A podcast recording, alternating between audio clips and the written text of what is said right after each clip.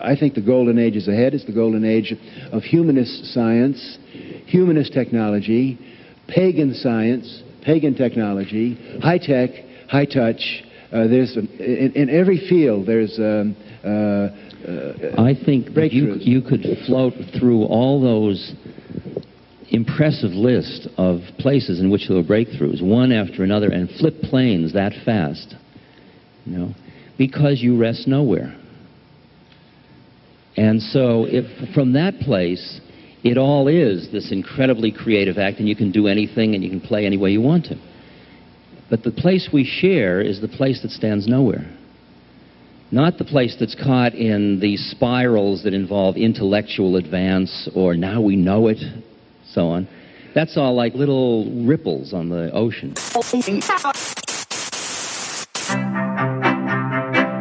Man, man kann es nicht immer nebenbei laufen lassen, weil sonst verpasst man was. Soziopod. Nee, nee, man muss mitdenken. Ja, ja, oder gefährlich. Soziopod. Herzlich willkommen zu einer neuen Ausgabe des Soziopods Nummer 34. Und es hat ja lange, lange, lange, lange gedauert. Die Fans haben schon mal den Hufen gescharrt. Aber das hat natürlich alles seine Gründe. Nicht nur, weil wir ziemlich viel zu tun haben, sondern, und da muss ich jetzt mal speziell an meinen Kollegen, den ich recht herzlich begrüße, Dr. Jens Köbel. Guten Abend, Herr Breitenbach, den begrüße ich auch. Zur fortgeschrittene Stunde hier. Ähm, muss ich eine Lanze brechen, weil er natürlich äh, sich immens jetzt auf das neue Thema vorbereitet hat. Und so eine Vorbereitungszeit dauert einfach mhm. lange, weil wir wollen das ja auch vernünftig machen. Ja. ja Slow Food. Slow Food. Slow Food for the Brain. Ja. Und wir haben so mit den ersten 32 Folgen so ein bisschen unser Pulver äh, verschossen, was sozusagen locker von der Hand ging. Und das heißt, jedes Thema, was wir jetzt anpacken, bedarf einer wesentlich größeren Vorbereitungszeit. Man möge uns das nachsehen, ähm, aber es geht halt nicht anders und wir wollen halt nicht einfach so dahinschluren. So ist es. Ja? Ich habe zur Veranschaulichung mal die Bücher mitgebracht, die ich dafür gelesen habe. Das ist so, das sind so Schwarten halt, ne? Und die schwarze Bücher sehe ich vor. Und die muss man halt lesen. Es hilft nichts. Ja, und nicht nur lesen. Nicht lesen, sondern wahrscheinlich verstehen. Da, so deswegen bin ich froh, dass ich gar nichts jetzt gelesen habe als Vorbereitung, sondern nur dumme Fragen stellen kann. Ja, naja. Nämlich äh, zum heutigen Thema, ja. was ja wieder ganz locker leicht ist. Ganz locker. Nämlich genau. Existenzphilosophie. Ja, wir suchen uns auch bescheuerte Themen raus halt, ne? Ja. Aber, aber daran wachsen ja nichts. Eben.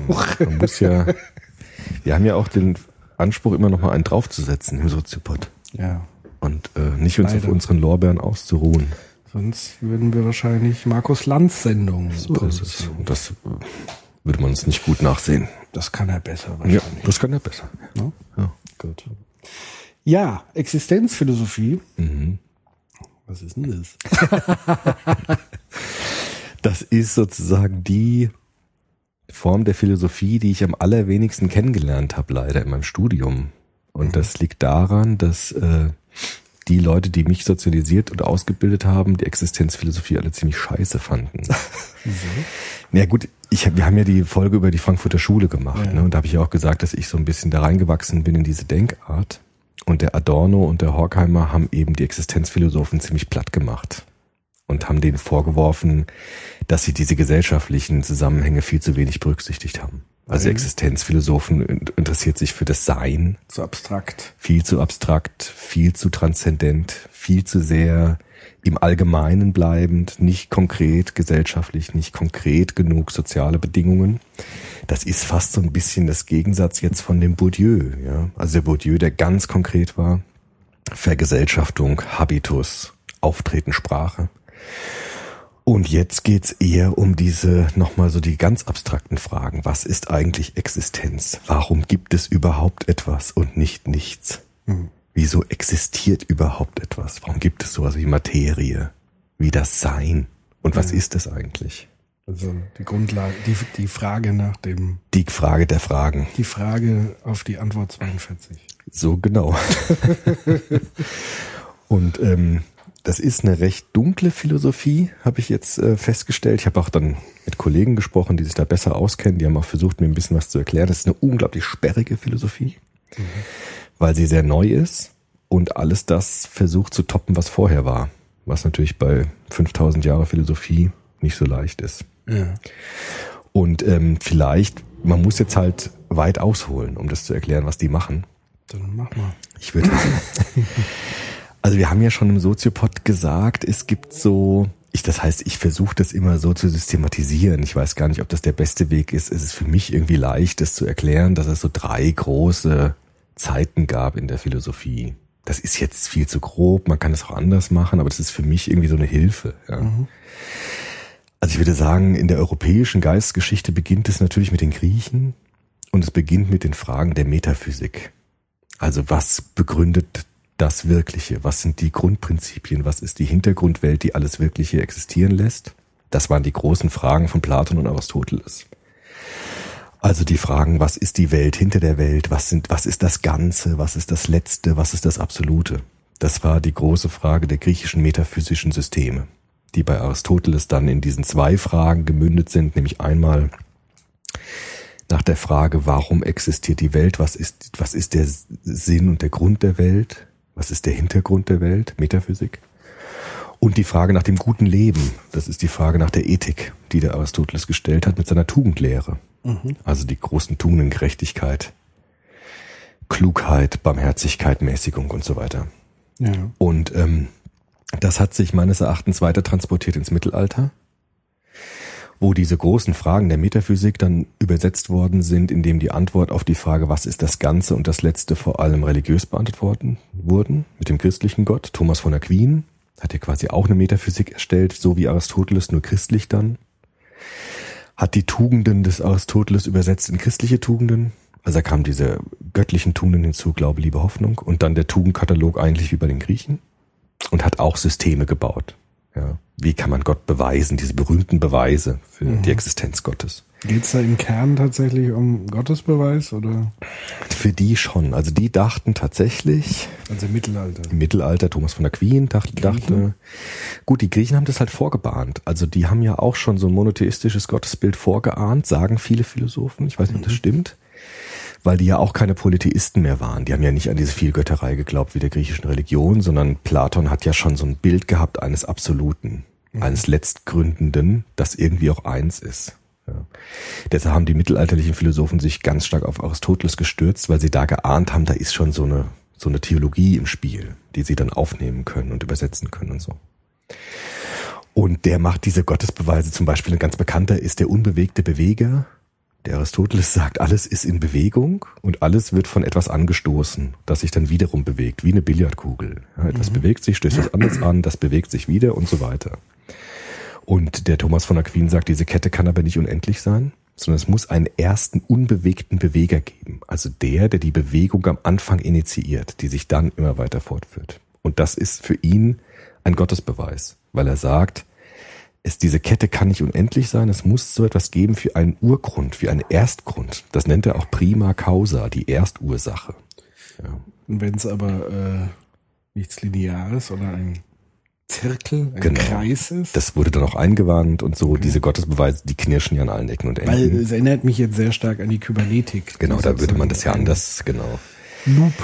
Auch die systemischen Denkweisen würden ja gar nicht mehr so von Ursache und Wirkung in dem. Sinne ausgehen. Aber das war so die Idee, mit diesen einfachen physikalischen Grundhaltungen versuchen, irgendwie Gott zu beweisen. Das war so die große Aufgabe der mittelalterlichen Philosophen. Du kannst an Gott glauben oder du kannst ihn beweisen. Das war so die Haltung. Das war lange Zeit vorherrschendes Paradigma. Ich verkürze das jetzt so ganz grob, ja, sogar so ganz. Dann kam natürlich unser Freund Kant Aufklärung 18. Jahrhundert. Kant wurde auch genannt, habe ich neulich gelesen, wieder interessanterweise der Zertrümmerer mhm. oder der Zermalmer. Mhm. Okay. Weil Kant die Philosophie dann des Mittelalters vollkommen auf den Kopf gestellt hat, indem er nicht mehr gefragt hat, kann man Gott beweisen oder wie kann man die Natur betrachten, welche Ursache-Wirkungszusammenhänge können wir aus unserer Erkenntnis herausziehen, sondern er hat die Vernunft selbst zum Gegenstand der Untersuchung gemacht. Das heißt, er hat geguckt, was für Möglichkeiten hat der Mensch eigentlich, um Erfahrungen in der Welt machen zu können? Und hat gesehen, wir brauchen erstmal a priori Kategorien, die die Vernunft uns gibt, damit wir überhaupt was erkennen können. Ja? Das ist das mit dem Prisma, was wir letztes Mal, ach so, da haben wir gar nicht aufgenommen. Wo wir in der Küche waren, stimmt. Also zu sagen, die Vernunft ist so etwas, ich sage das jetzt in so einem falschen Beispiel, wo ich gleich sage, das ist falsch, aber ich finde es nicht schlecht, um mal so einen ersten Einblick zu nehmen. Man könnte sagen, man kann es nicht sagen, aber ich sage es jetzt trotzdem mal, dass Kant gesagt hat, die Vernunft ist sowas wie ein Organ. Das stimmt natürlich nicht, weil für ein Organ ist gegenständlich, die Vernunft ist nicht gegenständlich empirisch. Aber wenn wir kurz bei diesem Bild mal bleiben, könnte man sagen, die Vernunft ist so etwas wie ein Organ, das uns ermöglicht, bestimmte Dinge zu sehen. Und dieses Organ ist nicht das Produkt des Sehens, sondern macht das Sehen überhaupt erst möglich. Genauso wie die Augen nicht das Produkt unseres Sehens sind, sondern das Sehen überhaupt erst möglich machen. Und so hat Kant gesagt, die Vernunft selbst ist die Ermöglichungsbedingung dafür, dass wir überhaupt Erfahrung machen können mit der Wirklichkeit. Also wir sehen nicht die Wirklichkeit so, wie sie wirklich ist. Wir können nicht einfach Dinge ableiten aus der Wirklichkeit, sondern wir müssen erstmal erkennen, was sind überhaupt die Voraussetzungen dafür, dass wir überhaupt Erfahrungen mit der Wirklichkeit machen können. Und das ist die Vernunft, die wir verwenden in ihren a priori Kategorien, Raum, Zeit, Kausalität, die wir verwenden, um Erfahrungen machen zu können, die aber nicht das Produkt von Erfahrungen sind. Das war ja diese entscheidende Umkehrung, die Kant gemacht hat. Ja, also nicht einfach zu sagen, die Wirklichkeit ist so, wie wir sehen, sondern zu gucken, was sind die Bedingungen der Möglichkeit dafür, überhaupt Erkenntnisse machen zu können. Ja, und Erfahrungen machen zu können mit der Welt. Spielt da auch dann das Thema Sinnkonstruktion oder Sinnzuschreibung Ja, das ein wären, Stück weit? Also äh, kann ich mir Vernunft eher wie so ein Filter ja, könnte man auch sagen. vorstellen? Aber ein Aktivfilter könnte man sagen, Ja. der uns aktiv, die, also die Vernunft ist irgendwie vorstrukturiert. Die Vernunft ist nichts Neutrales.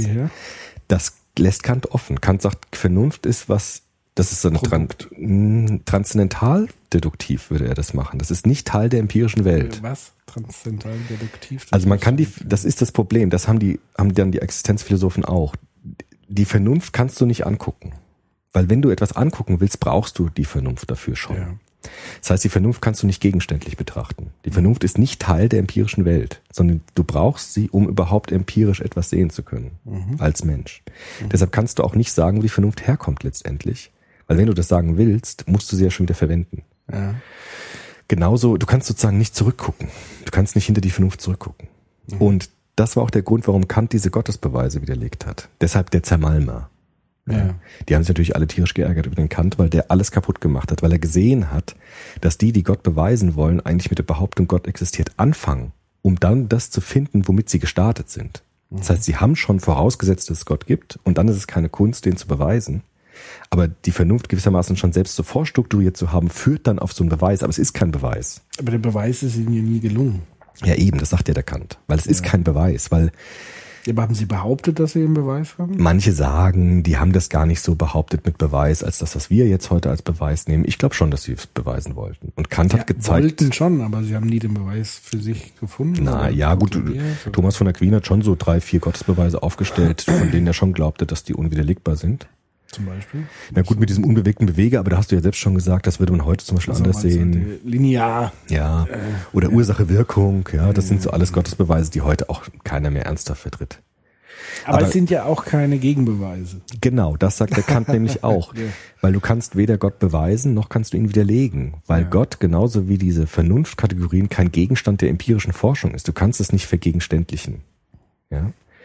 Und deshalb hat Kant dann indirekt wiederum der Theologie eigentlich in Dienst erwiesen, weil er gesagt hat, man kann Gott nicht beweisen, aber man kann ihn auch niemals widerlegen.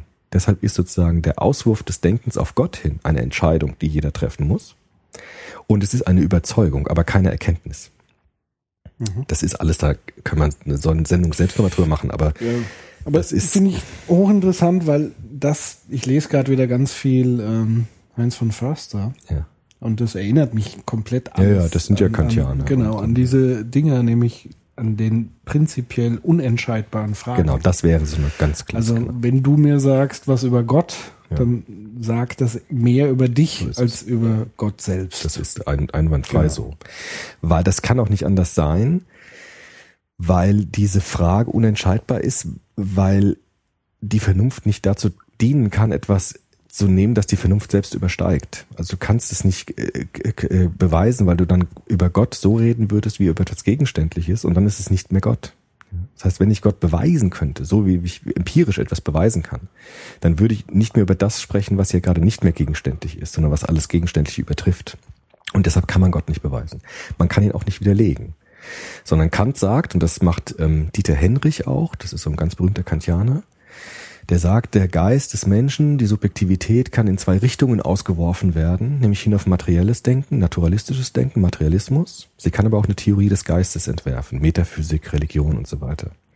Und die Frage, welche Leute Recht haben, ist da unentscheidbar, sondern es ist Möglichkeiten des, des Entwurfes von Vernunftssystemen.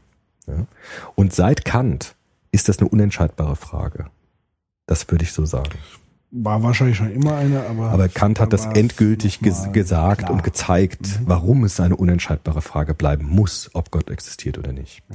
Das ist auch wichtig, weil wir in den Kommentaren habe ich manchmal immer so ein bisschen religiöse Themen drin von unseren Hörerinnen und Hörern. Die kommen mhm. manchmal so mit Religionsfragen.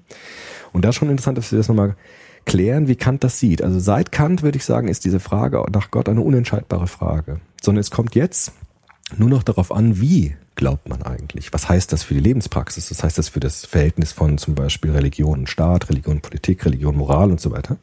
Aber die Frage nach Gott ist keine Erkenntnis, sondern es ist eine Überzeugung. Es ist erstmal ein Wort, mhm. dann ist es eine Idee. Kant würde sagen, es ist eine Idee, ja, kann ja. man sagen.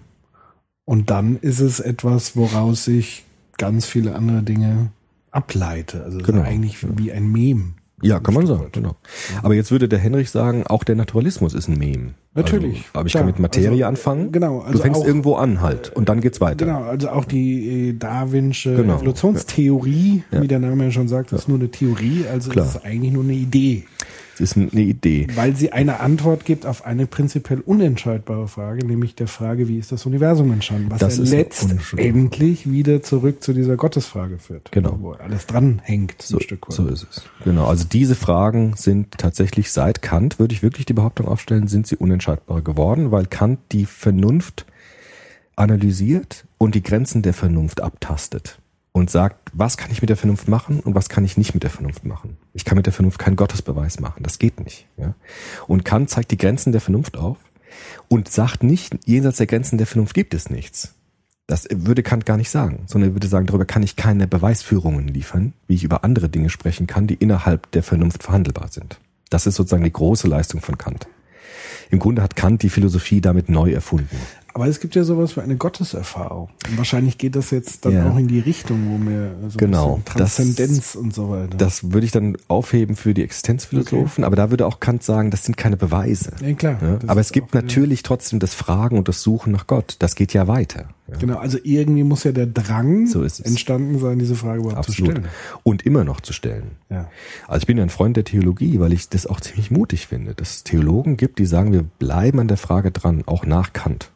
Das ist gar nicht mehr so einfach. Nach Kant Theologie zu machen, ist nicht mehr so einfach. Weil die sich immer fragen, wo bereden wir denn eigentlich dann? Ja. Ja.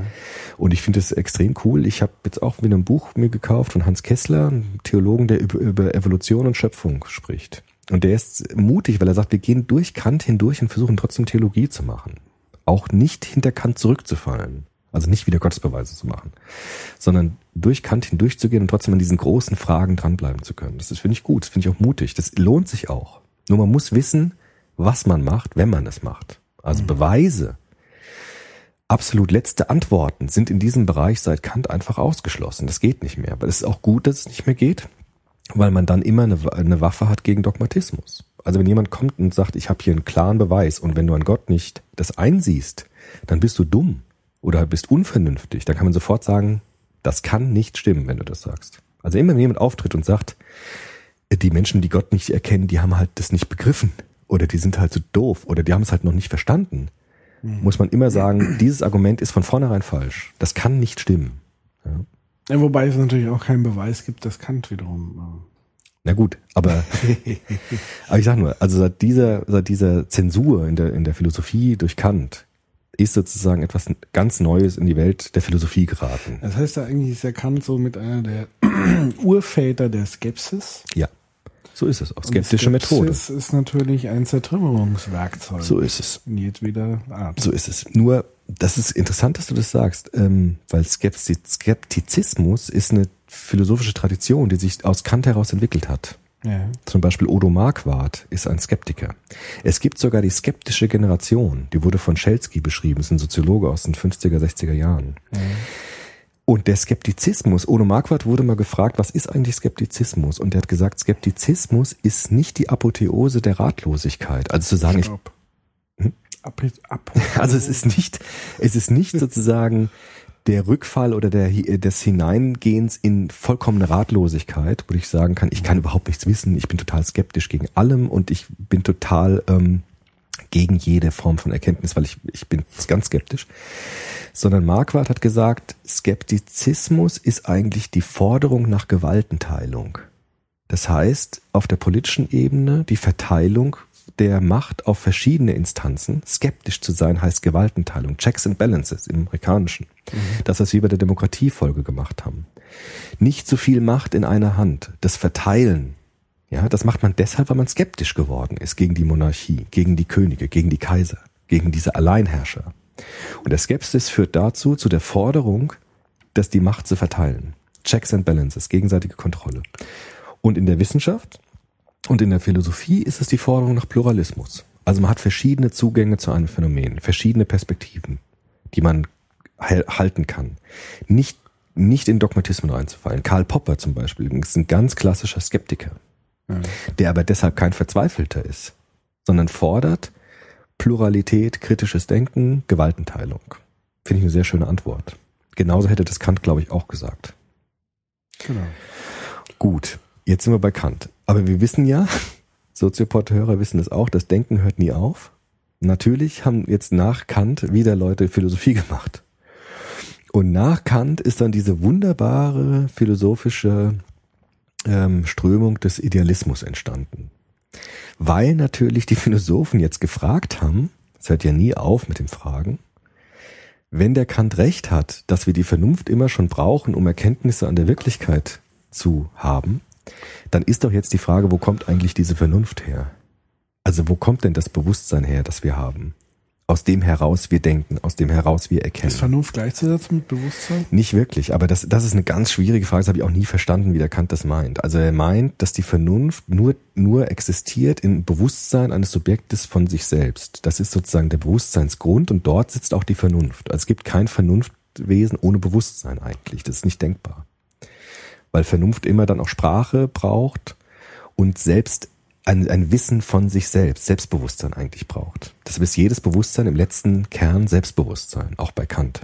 Als Wittgenstein-Fanboy kann man ja sowieso jederzeit sagen, Ja. Sprache Was? Macht das ja eh so problematisch. Also Mhm. allein der Begriff, man weiß ja nicht, wann Bewusstsein, von wem dieser Begriff überhaupt ins Spiel kam. Das weiß Kant Was auch hat nicht. Kant damals unter Vernunft verstanden? Ist es vergleichbar? Also das sind ja alles nur noch Deutungen Ja. mit teilweise äh, ähm, Sprachfloskeln, die wir heute in einem ganz anderen Kontext wahrscheinlich verwenden, wie Kant sie damals verwendet hat und sie vermutlich auch so gemeint hat. Also Sprachentwicklung bleibt ja nicht stehen, die Zeit bleibt nicht stehen.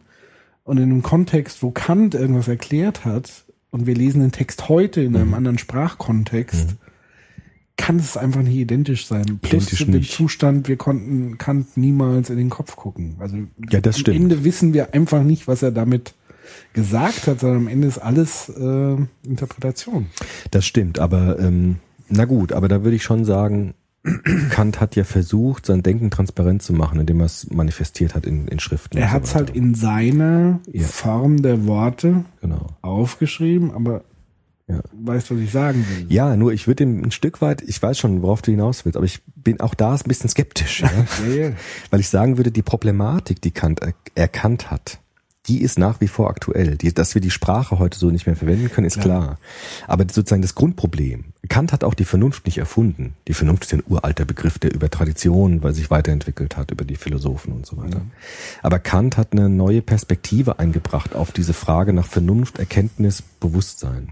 Also er hat eine ganz klare Strömung, sage ich mal, rübergebracht. Ja, das Ganze- Aber wenn es sozusagen dann in die Feinheiten geht, also gerade bei so Fragen wie ist Bewusstsein gleichzusetzen mit Vernunft, wird es wahrscheinlich irgendwie schwierig. Ganz, ah, das wurde auch bei Kant schwierig. Ja, ja. Das ist bei jedem schwierig. Also Kant kann da auch äh, konnte da auch keine letzten Antworten geben. Aber äh, bei Kant ist es so, dass Bewusstsein und Vernunft miteinander verbunden ist. Woraus hat Kant eigentlich seine Gedankenwelt geschöpft? Kant war ganz stark geprägt eben von der Aufklärung und dabei vor allem von Newton. Okay. Also Newton äh, hat ja diese Gesetzmäßigkeiten der Schwerkraft aufgestellt. Ja. Und es gibt diese wunderbare Geschichte, ich weiß gar nicht, ob die stimmt, dass Newton unter dem Birnbaum saß und ist und geschlafen hat und so eine Birne auf den Kopf gefallen. Und dann plötzlich hat er diese Frage gehabt, wieso fallen eigentlich Dinge von oben nach unten? Ja. Und auf der anderen Seite der Welt eben auch nur andersrum.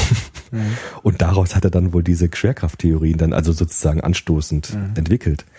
Und Kant hat gesagt, das ist ja alles richtig, was wir haben, nur dieses von oben nach unten Bewegung, Ursache, Wirkung ist nicht das Produkt von Erfahrung, sondern es sind a priori Kategorien, die uns die Vernunft an die Hand gibt, damit wir überhaupt erst Erkenntnisse aus der Welt gewinnen können. Das heißt, die Vernunft ist nichts Neutrales, die Vernunft ist vorstrukturiert. Wie ein Organ, das bestimmte Möglichkeiten uns eröffnet, zu sehen oder zu erfahren und andere Möglichkeiten aber auch nicht eröffnet. Ja? Also das mit dem Organ ist falsch, noch einmal, ist ein falsches Beispiel, falsches Vergleichsding. Aber es ist interessant, finde ich, um mal so einen Einblick zu bekommen, was Kant gemeint hat. Also wir können nur mit Hilfe der Möglichkeiten denken, die in der Vernunft gelegen sind. Wir können nicht anders denken, logisch anders denken, als das, was die Vernunft uns ermöglicht, durch ihre Strukturierung. Und das ist sozusagen was ganz Neues gewesen, dass man plötzlich den, den Bogen umdreht und die Vernunft selbst sich mal anguckt, als Voraussetzung dafür, Erfahrung mit der Wirklichkeit überhaupt das machen zu können. Und das war, das war eine Revolution der Philosophie. Also Kant hat eigentlich eine ganz neue Universumsbeschreibung damit gemacht. Ja. Und hat alles Vorherige dann auf, über auf den Kopf gestellt tatsächlich, weil er das Subjekt ins, ins Zentrum stellt, das vernunftfähige Subjekt, was immer das auch letzten Endlich heißen mag. Niemand weiß, was Vernunft ist. Kann auch niemand wissen, weil dazu müssten wir die Vernunft gegenständlich angucken können. Aber das können wir nicht, weil um das zu tun, müssen wir sie ja schon wieder verwenden. Aber das finde ich ganz interessant, weil ich hänge gerade im Moment an so Diskussionen rund um künstliche Intelligenz und so diese ganzen äh, Horrorszenarien, die ein Frank Schirmacher Ja. aufmacht, so von wegen die Maschinen werden alle so intelligent und äh, ich muss mal kurz hier öffnen. Ja. Ähm, was ich halt da erstaunlich finde, sozusagen dieser Glaube daran, dass man ein künstliches Bewusstsein erschafft. Auch die Diskussion hatten wir ja schon off the record öfters mal. Was ist Bewusstsein?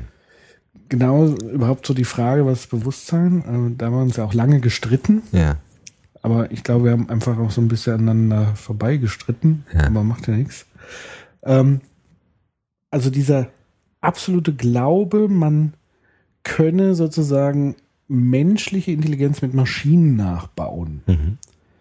Was völlig absurd ist, weil es genau aufgrund dieser Kantschen Idee eigentlich nicht funktionieren Eigentlich kann. nicht. Eigentlich kann das weil nicht um menschliches Denken zu verstehen, musst du es wiederum Denken einsetzen. So ist es.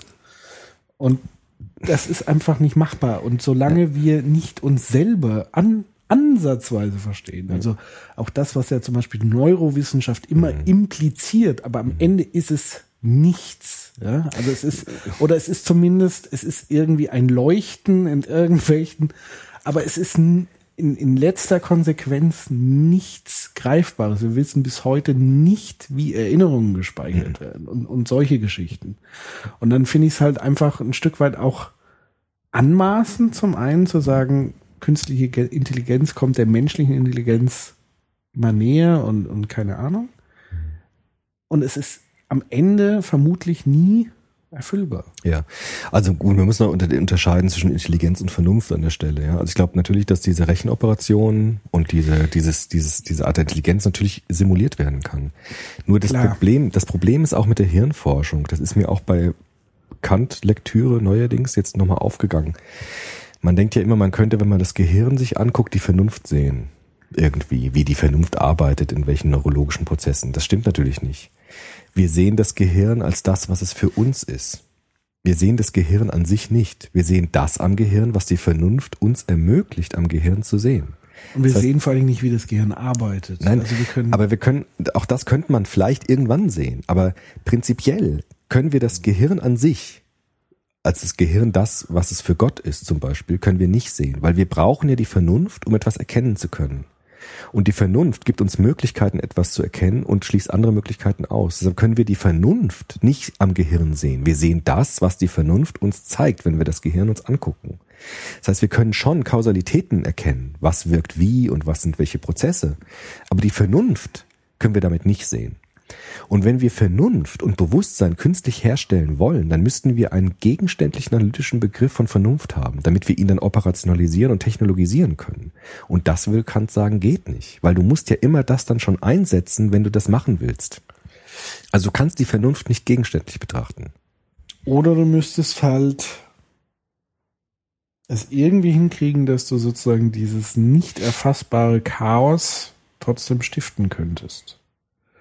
Also es gibt ja so teilweise so, so, so Simulationen, wo du einfach mit einfachen, also wo du so Systeme erschaffen kannst, die zum einen selbst lernend agieren und auch zum Teil chaotisch aufeinander. Also weißt du, was ich meine? Also Ja. indem man irgendwie was schafft, wo Chaos implizit mit drin ist, so ein Stück weit, weiß ich nicht.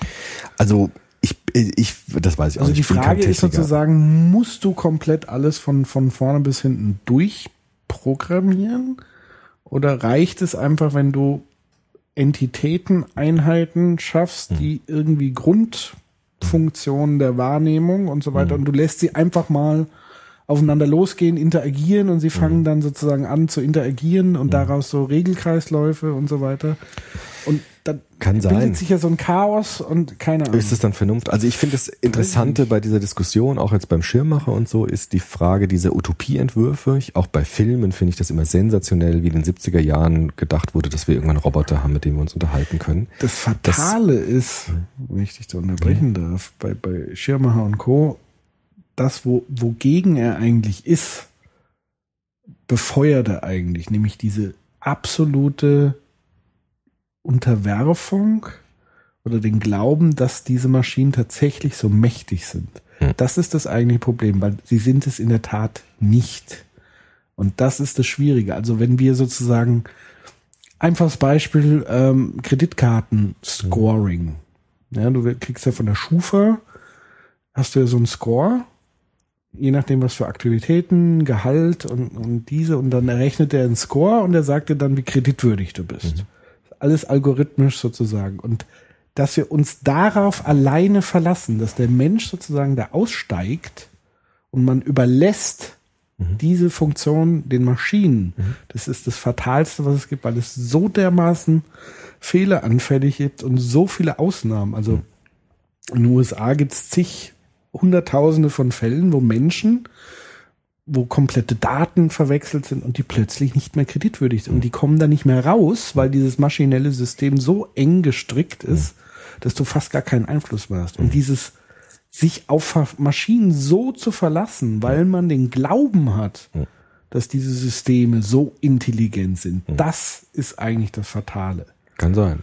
Also ich finde ja auch an der Diskussion ähm, über die künstliche Intelligenz das Interessanteste, dass wir, wenn wir uns damit beschäftigen, erkennen, wie ähm, anspruchsvoll eigentlich Vernunft und Bewusstsein gedacht werden muss. Wir unterschätzen das oftmals. Ne? Also Ja. wie du eben sagtest, also Ja, wir, es wir glauben viel dann zu einfach. viel zu einfach und wir glauben, wir könnten das einfach so simulieren. Aber wenn wir uns wirklich ernsthaft da mal dran machen und vielleicht, wir schaffen es ja noch nicht mal, Computer dahingehend zu kriegen, dass sie sich mit uns unterhalten können, dass sie verstehen können, was wir meinen, wenn wir etwas sagen.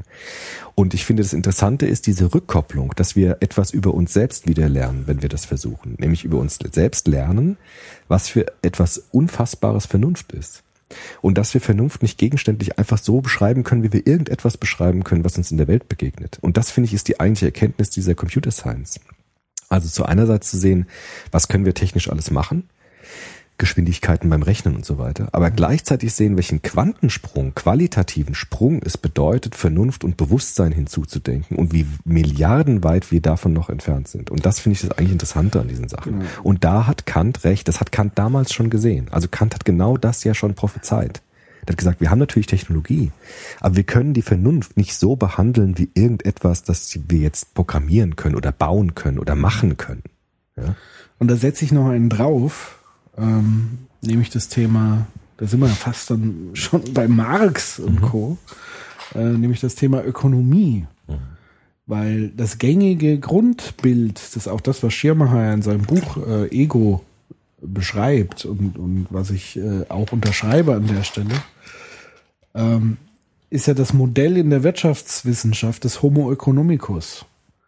Also ein Modell, was davon ausgeht, dass ein rational, stetig rational handelnder Mensch agiert. Also eigentlich eine berechenbare Einheit, wo sowas wie Emotion komplett ausgeklammert ist. Also der, der Mensch wird zu einer Formel. Das ist die philosophische Grundlage genau dieser Strukturen. Und es sind ja genau diese, äh, sag ich mal, Wirtschaftsunternehmen, die ja diese Algorithmen hauptsächlich einsetzen, weil sie zum einen von diesem Grundmodell ausgehen, der Mensch ist rational berechenbar. Machen das heute immer noch? Die modernen Ja. Ökonomen auch noch? Aber die sind schon weiter wahrscheinlich. Was heißt modern? Also die Ähm, aktuellen Die Ökonomen. alte, die, die, die normale BWL-Schule schon, aber es gibt natürlich Strömungen, Die jetzt auch nochmal die das anders. nicht machen. Ja. Also unsere Hochschule beispielsweise hinterfragt massiv ich äh, glaube, dieses unsere Modell. jetzt auch. Also ich glaube, die werden jetzt auch nicht mal von so einem einfachen Rational Choice Modell ausgehen. Glaube ich nicht. Aber Also es ist nicht. oftmals einfach noch das, was einfach äh, Mainstream, zumindest in der BWL, VWL, Spieltheorie und all die Sachen einfach gelehrt wird. Also weil es so schön einfach ist. Ja. Also es gibt das- einfache Formeln, die dir einfach Wirtschaft oder Ökonomie wunderbar in Zahlen, Nullsummenspiel und all, all die Geschichten, wo aber die, der Mensch, seine Kultur, seine Psyche komplett ähm, ausgeklammert Ja. wird. Aber das ist ja sogar noch eine Unterbestimmung von Intelligenz und von Rationalität eigentlich. Das ist, das, das berührt ja noch nicht mal den Vernunftbegriff, wie Kant ihn gemeint hat. Das ist ja noch unterkomplex, selbst wenn man Aber von solchen das ist die rationalen Sachen aber kommt. das ist momentan die treibende Kraft der künstlichen Intelligenz. Also sie wird massiv getrieben von Wirtschaftsunternehmen. Ja, gut, dann wird es also nicht in die Vernunftkategorien hineinkommen, die Kant im Sinn hatte. Aber ich glaube auch, dass das halt viel, viel schwieriger ist, als wir das glauben. Aber du, du weißt, was ich meine. Also es Mhm. Ja, ja. sickert extrem in die Gesellschaft. Also es, es ist ähm, formt ja auch massiv eine Gesellschaft. Das stimmt, Und, und ähm, das finde ich halt äh, tatsächlich für die Zukunft sehr, sehr be- bedenklich letztendlich. Ja, es, es, Wenn alles durchökonomisiert ist. Ja, klar, Also natürlich. das zum einen und dann noch durchalgorithmisiert wird. Ja. Dann wird's echt schwierig. Ja, deshalb sollte man Kant lesen an der Stelle. Und jemanden haben, der es gut erklären kann. Viele andere, die sozusagen auf dem Kantschen ähm, Stream reiten. Also Kant ist eigentlich der einzige Philosoph, der wirklich fast unangefochtene Autorität noch besitzt. Also das, es gibt ja alle Philosophen wurden irgendwie extrem angegriffen, aber Kant hat so eine besondere Stellung auch nochmal, weil er wirklich Ja. was entdeckt hat, was ähm, ziemlich viel Großartiges hervorgebracht hat. Aber wir waren ja eigentlich bei der Philosophiegeschichte. Genau. Wir sind noch gar nicht am Wir sind Ende. noch gar nicht, gar nicht am an, Anfang anfangen. beim Thema. Wir müssen ein bisschen schneller machen. Aber die Frage ist natürlich, die die Philosophen jetzt nach Kant gestellt haben, wo kommt denn eigentlich dann Bewusstsein und Vernunft her, wenn sie nicht gegenständlich gedacht werden können? Und dann gibt es diese wunderbaren idealistischen Systeme, also Kant, äh, nach Kant dann Hegel, Schelling, Fichte. Das heißt die zweite Welle der Metaphysik, die jetzt aber nicht mehr wie die Griechen und die Mittelalterlichen auf physikalischen Beweisen beruhen, also Ursache, Wirkung, Bewegung und so weiter, sondern die die Welt als Geist empfinden. Also Hegel zum Beispiel sagt, die Welt ist Geist. Und wir können die Vernunft zwar nicht gegenständlich beschreiben, aber wir können die Bewegungen der Vernunft in der menschlichen Geschichte uns angucken. Hegel nennt das auch die Phänomenologie des Geistes. Also welche Phänomene bringt der Geist hervor? Und Hegel meinte, Gesetzmäßigkeiten finden zu können. Also es gibt eine Geschichte des Weltgeistes, in dem der Geist sich materialisiert in die Welt hinein und durch die Geschichte der Welt zu sich selbst zurückfindet. Ist, Das ist ganz, ja. ist das bei Hegel dann sozusagen die Summe aller Individuen, der den Weltgeist, oder ist der Weltgeist sozusagen was von außen, der sozusagen durch die Individuen strömt? Weder noch. Also Weder noch, okay. Hegel würde sagen, der Weltgeist ist das, was alles Wirkliche begründet letztendlich. Das Absolute, würde auch Hegel sagen. Man könnte es vielleicht ein bisschen übersetzen mit Gott, obwohl das Gottesverständnis dann anderes ist als jetzt bei Religion. Sondern es ist sozusagen die Summe, aber auch die, die sozusagen nicht nur die Summe von gegenständlichem Bewusstsein, sondern die Summe allen bewusstseinsfähigen Bewegungen in der Welt sozusagen. Also die, die treibende Bewusstseinskraft überhaupt, die alles ermöglicht. Also, aber angenommen, ähm, es gäbe niemand, der das wahrnimmt, Gäbe es da noch den Weltgeist? Nee, weil Selbstbewusstsein, also gut, Selbstbewusstsein ist immer Selbstbewusstsein. Das heißt, das, äh, der Weltgeist hat ein Bewusstsein von sich selbst und der verwirklicht sich in konkreten Personen. Also Hegel sagt, Cäsar hat natürlich irgendwie als Individuum gehandelt, aber in ihm wirkt auch der Weltgeist. Es gibt eine unsichtbare Hand, die sozusagen in den geschichtlichen Prozessen wirkt, die wir auch nicht direkt sehen können, weil sie ja nicht gegenständlich da ist, aber die gewissermaßen die Weltgeschichte durchwaltet, durchwirkt. Und Hegel hat gesagt, diese, dieser Weltgeist ist vernünftig. Das war sozusagen das große Programm der Idealisten. Deshalb auch Idealisten. Ja? Also die haben gesagt, es gibt eine Vernunft, die in der Welt waltet. Deshalb wird die Welt auch prinzipiell besser. Ja? Hat man ja dann mit dem Adolf gesehen. Genau. Also, aber trotzdem, lass uns kurz nochmal nicht gleich schon wieder Ja, den, den Horror. Also, Ja, weil ich finde ja, es so ja, schön, ja. Also, das ist so eine war wunderbare. äh, Godwin. Hast ja vollkommen richtig. Ist ja, vollkommen, vollkommen richtig. Ein Hitler musste kommen. Aber bis dahin war das eine tolle Philosophie, ja, weil die sozusagen gesagt hat, die Welt ist Geist und, die Welt kommt zu sich selbst zurück. Ja. Und das war die letzte große Metaphysik, die entstanden ist eigentlich bei Hegel. Der letzte Entwurf, alles zusammen denken zu können. Also alle Einzeleinheiten zusammen in ein System fassen zu können, wo alles am Ende letztlich aufgeht. Und wo auch das Negative in der Welt letztendlich zu was Gutem wird. Sozusagen eine Theorie, die sagt, Eine sehr steile These. steile These, wurde dann auch Ja. widerlegt, ja. Aber es ist eine tolle These, weil sie sagt, alles ist gut und alles wird gut und alles kommt zurück. Der Sloterdijk zum Beispiel, Peter Sloterdijk, hat das sehr schön mal formuliert. Der hat gesagt, Metaphysik ist die Idee, dass die Vernunft nach Hause kommen kann. Das ist ganz wahr. Also man kann sagen, die Vernunft stellt ja ständig Fragen, die hört nie auf. Ja. Es, immer gibt's neue Fragen, immer gibt's neue Bewegungen, immer gibt's neue Skepsis. Und die Metaphysik sagt, es gibt ein Ziel. Also irgendwann gibt es einen Hafen. Also die Vernunft kommt nach Hause zurück. Deshalb ist Metaphysik eigentlich das Heimkehren. Also jeder, Met- jede Metaphysik hat die Idee, es, es gibt ein, ein, eine abenteuerliche Reise und es kommt zu sich selbst zurück. Wann? Irgendwann. Wie? Genau, das sind die Fragen. Erstens, wann? Das konnte Hegel nicht. Am Ende der Geschichte. Ja. Am Ende der Geschichte.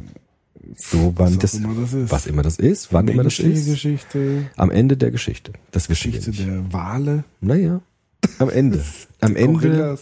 Das ist, das ist, das ist nicht gegenständlich beschreibbar, weil es die Bewegungen der Vernunft sind. Aber das würde ja tatsächlich wieder von einem linearen. Das ist ein lineares, natürlich. Das ist das letzte große lineare Bild. Also nicht ganz linear, weil Hegel sagt, man weiß nicht genau, wie der Reisende, als was der Reisende zurückkommt. Da wahrscheinlich ich ja, nicht. Ich würde da sozusagen widersprechen. Ja, Ich warte doch so mal. Ja, ja, nee, ich sag ja nur mal. Äh, das nur- sagt ja nichts darüber aus, wie es ist, sondern eher, was ich dazu sage. So. Ich versuche sozusagen ein bisschen diese Ja. Idee zu äh, ertasten, dieses Heimkommen. Das ist eine Idee, glaube ich, die wir alle auch kennen. Dass wir irgendwie dieses Heimkommen. Das Happy End. Nicht, aber nicht so kitschig jetzt wie bei, wie bei Happy End, sondern es, es geht, es ist, ja, es geht wird da. alles gut. Ja, aber ah, ich kann Am es nicht. Ende wird alles gut. Ja, das habe ich jetzt so blöd dargestellt. So ist es nicht gemeint. Bei Hegel ist es aber so, dass es es gibt ein auch dieses nach Hause kommen. Das klingt jetzt vielleicht so doof, aber es ist ich also ich so nach ewiger Glückseligkeit. ich weiß, nein, das ist aber nicht gemeint. Aber, mm, mm. aber der, der Sloterdijk meint es nicht so. Ich, ich verstehe, was der Sloterdijk meint mit dem Satz, weil ich diese Metaphysiken ganz gut kenne. Also dieses Prinzip, ich komme wieder zurück an dem Ausgangspunkt, auf dem ich gestartet bin, aber ich weiß nicht, als, als wäre ich dann zurückkommen. Ich werde ein ganz anderer sein als vorher, aber ich werde zurückkommen und es wird gewissermaßen zu sich selbst finden. Aber nicht jetzt im Sinne von Happy End, sondern es gibt einen Weg zurück zu sich selbst nach diesem Hinausgehen in die Welt. Das ist sozusagen Metaphysik. Und das projizieren die Philosophen hin auf die Weltgeschichte, auf die, auf die Bewegung der Vernunft in der Welt. Und das ist eine Aber was großartige ist dann Philosophie. das? Das weiß ich nicht, das weiß niemand. Es geht darum, geht's auch nicht. Es geht darum, die Bewegung der Vernunft zu beschreiben, als Ganzes. Und die, Auswirk äh, die Auswürfe des Geistes, des Weltgeistes, der zu sich selbst zurückkommt, das kann man nicht gegenständlich beschreiben. Das ist nicht so, wie irgendetwas wir beschreiben können. Sonst der Versuch, die Vernunft zu ertasten in seinen, in ihren Bewegungen durch die Weltgeschichte hindurch. Und das hat Hegel versucht. In einem großartigen, Arch- also Hegel hat eigentlich die größte Architektur der Philosophie eigentlich gebaut, wo alles seinen Platz letztendlich hat, wo alles dialektisch aufeinander bezogen ist, ja. Also wo ein ganzer Kosmos drin ist. Ja, das kann man nicht einfach so jetzt erklären. Ich versuche ja nur die Bewegungen des Denkens zu beschreiben, die nach Kant dann eingesetzt haben. Die Philosophen nach Kant haben versucht, durch Kant hindurch weiterzudenken. Also nicht zurückzufallen zu Gottesbeweisen oder zu linearen Systemen der physikalischen Welterklärung, sondern zurück zu, also durch Kant hindurch zu fragen, wo kommt eigentlich das Bewusstsein her? Und was ist eigentlich der Grund von allem, was wir als gegenständliches, wirkliches erkennen können? Aber der Idealismus impliziert ja als Begriff, dass es irgendwann ideal ist. Das sagen die ja auch. Also es, es wird zum Besseren nach vorne gehen. Also was Besseres, was Ja. Gutes, Happy End. ja. Was ja irgendwie auch jeder Mensch glaubt. Zumindest hofft. Ja. Und deshalb ist, man kann sagen, es ist kitschig, aber ich würde auch sagen, ich bin skeptisch bei jedem, der sagt, ah, das ist ja Quatsch. Weil wir leben alle von so einer Idee. Definitiv. Also ich hätte sozusagen, geht es auch in die Richtung, dass man das selber in die Hand nehmen muss, als handelndes Wesen ein Stück weit? Also dass man sozusagen, ähm, äh, das wäre jetzt was, was, was ich relativ nachvollziehen könnte. Also sozusagen, wenn man sagt, mein eigenes ethisches Handeln, wenn ich das sozusagen in einer idealen Weise auslebe und ähm, man ahmt es mir nach, Hm. dass sozusagen der Weltgeist daraufhin ebenfalls in diese Richtung gehen würde. Also wenn ich sozusagen Hm. diese goldene Kantregel in der Praxis anwende, tagtäglich, Ja. dann muss ja am Ende die Folge sein, dass Das wäre- es alles. Also war Ja. das sozusagen die Fortführung Ja, Kant, genau. ein, ein Pragmatismus? in Nein, nicht so einfach. Praktisches- Mm, Das ist viel zu einfach. Also nicht einfach zu sagen, wenn wir alle den kategorischen Imperativ leben, wird's gut. Das stimmt natürlich irgendwie auch. Ja. Aber Hegel würde jetzt nicht einfach sagen, das muss dann umgesetzt, wir müssen tat, also konkretistisch würde das auf keinen Fall sehen, sondern zu sagen, es ist eigentlich umgekehrt wieder. Du bist immer noch nicht bei Kant durch. Also, weil du denkst immer noch so an Ursache-Wirkung. Also, der Hegel würde sagen, das, was wir verwenden, um den kategorischen Imperativ erkennen zu können, nämlich die Vernunftfähigkeit. Kant sagt ja, der kategorische Imperativ ist keine Idee eigentlich, ist keine Erfindung sondern der kategorische Imperativ ist die konsequente Anwendung der Vernunft mit ihren a priori Kategorien auf moralische Fragen. Also wenn ich mich der Vernunft bediene, ja, Kant sagt nicht, erfinde die Vernunft. Das kann man nicht. Kant würde auch nicht sagen, mach mal was Vernünftiges. Das ist alles albern. Kant würde sagen, bediene dich deiner Vernunftfähigkeit. Ja? Deshalb sagt ja auch Kant, Aufklärung ist der Ausgang des Menschen aus seiner selbstverschuldeten Unmündigkeit, weil der Mensch sich seiner Vernunftkraft nicht bedient. Das heißt, wenn ich die Vernunft verwende, also nicht im Sinne von machen, sondern im Sinne von richtig anwenden, dann kommt am Ende der kategorische Imperativ raus. Und Hegel und die, und die Idealisten haben versucht, die Vernunft, die sozusagen uns die Möglichkeit gibt, den kategorischen Imperativ erkennen zu können, diese Hintergrundvernunft, die wollten die beschreiben. Also welche Bewegungen dieser Ermöglichungsbedingungen des logischen Denkens, welche Bewegung hat die eigentlich in der Weltgeschichte? Und das ist was ganz anderes, als zu sagen, äh, wir sollten das in so und so machen, dann wird's besser. Ja, das ist keine Forderung, das ist keine politische Agenda, die dahinter steht. Das wurde oftmals so falsch verstanden, aber das ist nicht das, was Hegel meint eigentlich. Weil, ähm, also er würde nicht sagen, wenn wir das so und so machen, dann wird's besser. Das ist, das wäre albern. Nee, gut, machen. Gut, ist aber auch egal, wir müssen weitergehen, Ja. weil ich will eigentlich zur Existenzphilosophie und ja, weil das schaffen wir jetzt eigentlich fast gar nicht mehr, weil das die ganze Zeit Doch, über. ja Zeit. Ja, aber das ist Ist ja halt, erst halb eins. weil wir haben ja schon über Kant gesprochen und über die ganzen Sachen. Deshalb ist das eigentlich auch fast nur jetzt Vorlauf. Gut, Entschuldigung. Ja, wir müssten es vielleicht sogar rausschneiden. weil Nö, das nö. ist Ach, Quatsch. Fast zu viel. Ja. Ach, was. Weil ich will jetzt auch nicht über ähm, Hegel mich. Ja, auslassen. Mach halt einfach weiter. Das Denken hört nie auf. Natürlich gab es jetzt Menschen, das ist ja auch keine Kunst, das zu kritisieren, ja, den Idealismus. Aus unserer heutigen Perspektive ist es natürlich leicht zu sagen, na ja, ob die Vernunft wirklich zu sich selbst zurückfindet, ob das alles gut wird und so. Ich finde es ja nicht uninteressant, so ist es ja nicht. Ich finde es großartig. Das Ja. sind die Dinge, die das, das Hegel gab es einmal in Jahrtausenden, dass jemand sowas gemacht hat. Das ist so wie Mozart in der Musik. Das darf man nicht unterschätzen. Das sind nicht einfach nur Leute, die irgendwelche fixe Ideen hatten. Ja, das sind nicht einfach nur Leute, die sich irgendwas Nettes ausgedacht haben. Also der, der Henrich sagt, die großen idealistischen Systeme sind eigentlich mit das Größte, was das Denken hervorgebracht hat. Eigentlich nur vergleichbar mit den größten Werken der Musik. Die sie vielleicht noch übertreffen. Aber diese Architektur, die Hegel entworfen hat, das, das ist so wie, wie Beethoven, wie Mozart. In dieser Kategorie spielt sich das ab. Das kann man nicht einfach so jetzt sagen, ah, sag Quatsch, das geht so nicht. Ja, also nur mal so. Aber natürlich wurde auch das kritisiert. Natürlich wurde die Frage gestellt, ist die Vernunft wirklich waltend in der Welt? Kommt die wirklich zu sich selbst zurück? Und das sind vor allem dann diese modernen ähm, Philosophen gewesen, wie Schopenhauer und dann natürlich Nietzsche. Ja, also Nietzsche ist dann das für die idealistischen Metaphysiker, was Kant eigentlich für die Mittelalterlichen war, kann man fast sagen. Also Nietzsche, der gesagt hat, das ist alles Quatsch mit der Vernunft. Das ist alles Quatsch mit dem Weltgeist. Wir haben Strömungen in uns selbst, die vollkommen unvernünftig sind, die vollkommen barbarisch sind, wo Macht die größte Einflussgröße ist, wo wir eigentlich untergründige Triebströmungen haben in uns selbst, die wir gar nicht erkennen. Also zurück zu Hobbes.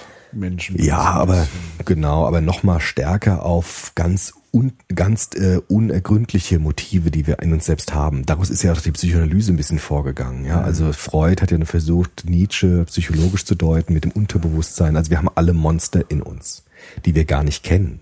Ja. Ein Meer von unbewussten Triebströmungen, von Macht, von Bedürfnis, von Barbarei. Und die Vernunft ist nur so eine ganz dünne Schicht, die wir in unserem Bewusstsein haben, die eigentlich äh, verschwindend gering ist gegenüber diesen anderen Dingen. Mir kommt da ganz Das, ja.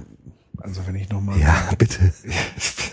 Entschuldigung, dass ich da nerve. Nein, das nervt nicht. Nur ist es halt so, Ja, ich kann ich nicht angemessen auf diese Fragen reagieren, weil ich über Hegel, das ja, ist Ich will ja alles, einfach nur meine Gedanken Ja, ja. sozusagen loswerden. ich kann das nicht alles auffangen, so quasi. Ja, ja, schon klar. Ja. Ähm, mir kam jetzt einfach nur dieses Bild, äh, sozusagen, das Unterbewusstsein, sozusagen ein, ein Meer der Historie. Also ich denke da immer sozusagen an, wenn man auch an die Psychoanalyse denkt, so an diese, wenn du zum Beispiel denkst, Kriegstraumata. Mhm. Ja? Und Kriegstraumata unserer Großeltern, Mhm. die nie reflektiert wurden. Und vielleicht ist Vernunft sozusagen auch ein Mechanismus der Reflexion Ja, klar. um sich damit auseinanderzusetzen. Ja. Und wenn die nie reflektiert worden sind, nie darüber gesprochen wurde, sind, dann werden die vererbt ein Stück weit, unbewusst, wie auch immer. Und dann wabern die sozusagen von einer Generation zur nächsten. Und wenn man sich das jetzt vorstellt, und das ist ja auch oftmals, sieht man an ganz aktuellen Beispielen, jetzt äh, in Russland wieder, wenn der Kalte Krieg hochkommt. Das sind so ganz alte, un, unverarbeitete Feindbilder, die bis Jahrhunderte zurückgeht, weil man nicht weiß, wer hat als erstes dem anderen auf den Kopf gehauen. Das kam mir jetzt einfach nur so spontan, sozusagen, dass das, das Vernunft eigentlich so eine Art Werkzeug ist, auch ist aus diesem Meer an Chaos, an un, Ja. unbearbeitetem Hass und was auch immer sozusagen, dass das eine Chance ist, das als Werkzeug zu nehmen, zu sagen, jetzt stopp mal. Also ich breche jetzt auch ein Stück weit dies, diesen Kreislauf. Ja. Sondern ich sage jetzt stopp. Ich trage das jetzt nicht einfach unreflektiert Ja. jetzt weiter. Ja, das wäre- die nächste Generation. Das wäre das, was, was die Idealisten wiederum wollten Okay. eigentlich. Also die würden, Dann verstehe ich das eher. ja, also das, das meint Kant auch mit dem Ausgang. Okay. Also Ausgang des Menschen aus seiner Unmündigkeit. Okay. Also wirklich heraustreten Genau. zu können. Verantwortung. Ja, genau. Das ist aufklärisches Denken. Das ist der Ausfluss der, Dann- also Verantwortung ist der. Ausfluss der Aufklärung. Okay. Ja, deshalb sind wir heute auch ganz stark noch von der Aufklärung geprägt. Ja, weil wir Autonomie, Selbstbestimmung, das ist alles das, was Kant in die Welt sozusagen der Philosophie gebracht hat. Unterschreibe ich mit einem dicken, breiten. Nur es gab eben jetzt diese fiesen Philosophen, also Nietzsche, ja, der wiederum gesagt hat, das ist alles ganz nett mit der Vernunft, aber die Triebkräfte und die Machtbedürfnisse, das ist das, ja, die Schopenhauer hat gesagt, die Welt ist Wille und Vorstellung, Wille, der nur sich selbst will. Die Vernunft ist eigentlich fast eine Maske, ja, würde Ja, Nietzsche sagen. äh, Es ist ja immer so Ah, ja, klar. Das Denken hört nie auf. Du, es gibt ein Ja. wunderbares, das ist eigentlich, eigentlich ist das alles gemein, ja. Weil der Hegel macht so eine wunderbare Architektur und dann kommt irgendjemand und macht's halt ja. kaputt halt. Ja, klar. Aber so ist es halt, so ist es immer. ja. Und ähm, Nietzsche hat sozusagen eine letzte große Wendung, glaube ich, gebracht in der Philosophie und hat eigentlich ein Trümmerfeld hinterlassen, auch ein Stück weit. Ja? Also er hat dann diese, diese irre Idee gehabt mit diesem Übermenschen. Also Nietzsche hat ja gesagt, wir müssen dieses Monster in uns entfesseln. Ja? Und dann werden wir selbst zu Göttern und so. Ja? Also ist eine ziemlich abgefahrene Theorie. Das hat er ja irgendwie so ansatzweise fragmentarisch mal formuliert in Zarathustra, dass wir Übermenschen werden können, ja, dass der Mensch eigentlich ein Übergang ist vom Tier zum Übermenschen. Indem er was tut. Indem er eigentlich diese unbewussten Triebkräfte und diesen Willen zur Macht richtig entfesselt, Auslebt. entfesselt auslebt. Also das Tier in einem los. Nicht nur das Tier, sondern auch das, was uns dann über den Menschen hinaustreibt, dass wir so gottähnliche Wesen wären. Das ist vollkommen unklar, was er damit meint. Ja. Die Nazis haben gedacht, dass sie das dann wären zum Beispiel. Also Adolf hat gemeint, dass er so ein Übermensch ist zum Beispiel. So einer, wie Nietzsche ihn beschrieben hat, der das Menschsein übertrifft, der auch dann seinen Willen zur Macht vollkommen auslebt, der die Moral über Bord wirft, den kategorischen Imperativ, weil er die Vernunft überwindet ja, und sozusagen äh, die, die unbewussten Geister trommeln lässt.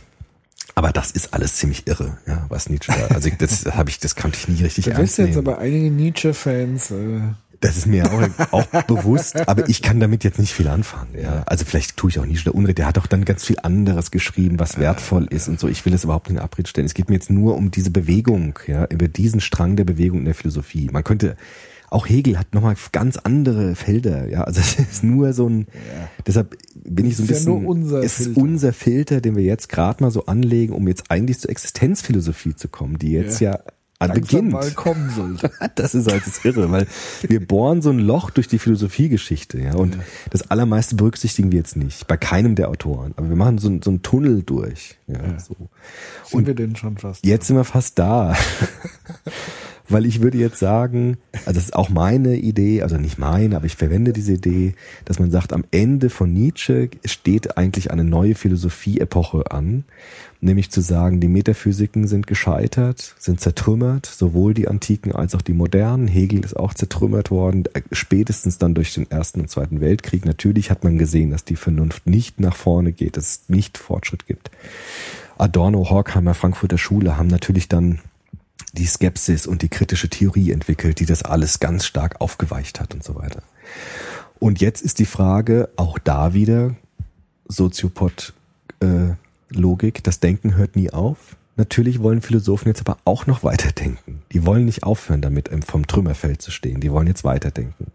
Und da setzt jetzt meines Erachtens die Existenzphilosophie ein. Weil jetzt gibt es Autoren, die sagen, wie können wir eigentlich angesichts dieser vollkommen irrsinnigen Sinnlosigkeit, die uns anscheinend im Universum begegnet, auf diesen ganz wackeligen Böden, die wir nur noch haben. Wir haben keine Metaphysik mehr, wir haben keine, wir sind so losgerissen ja, vom Ursprung. Wie können wir denn jetzt noch denken?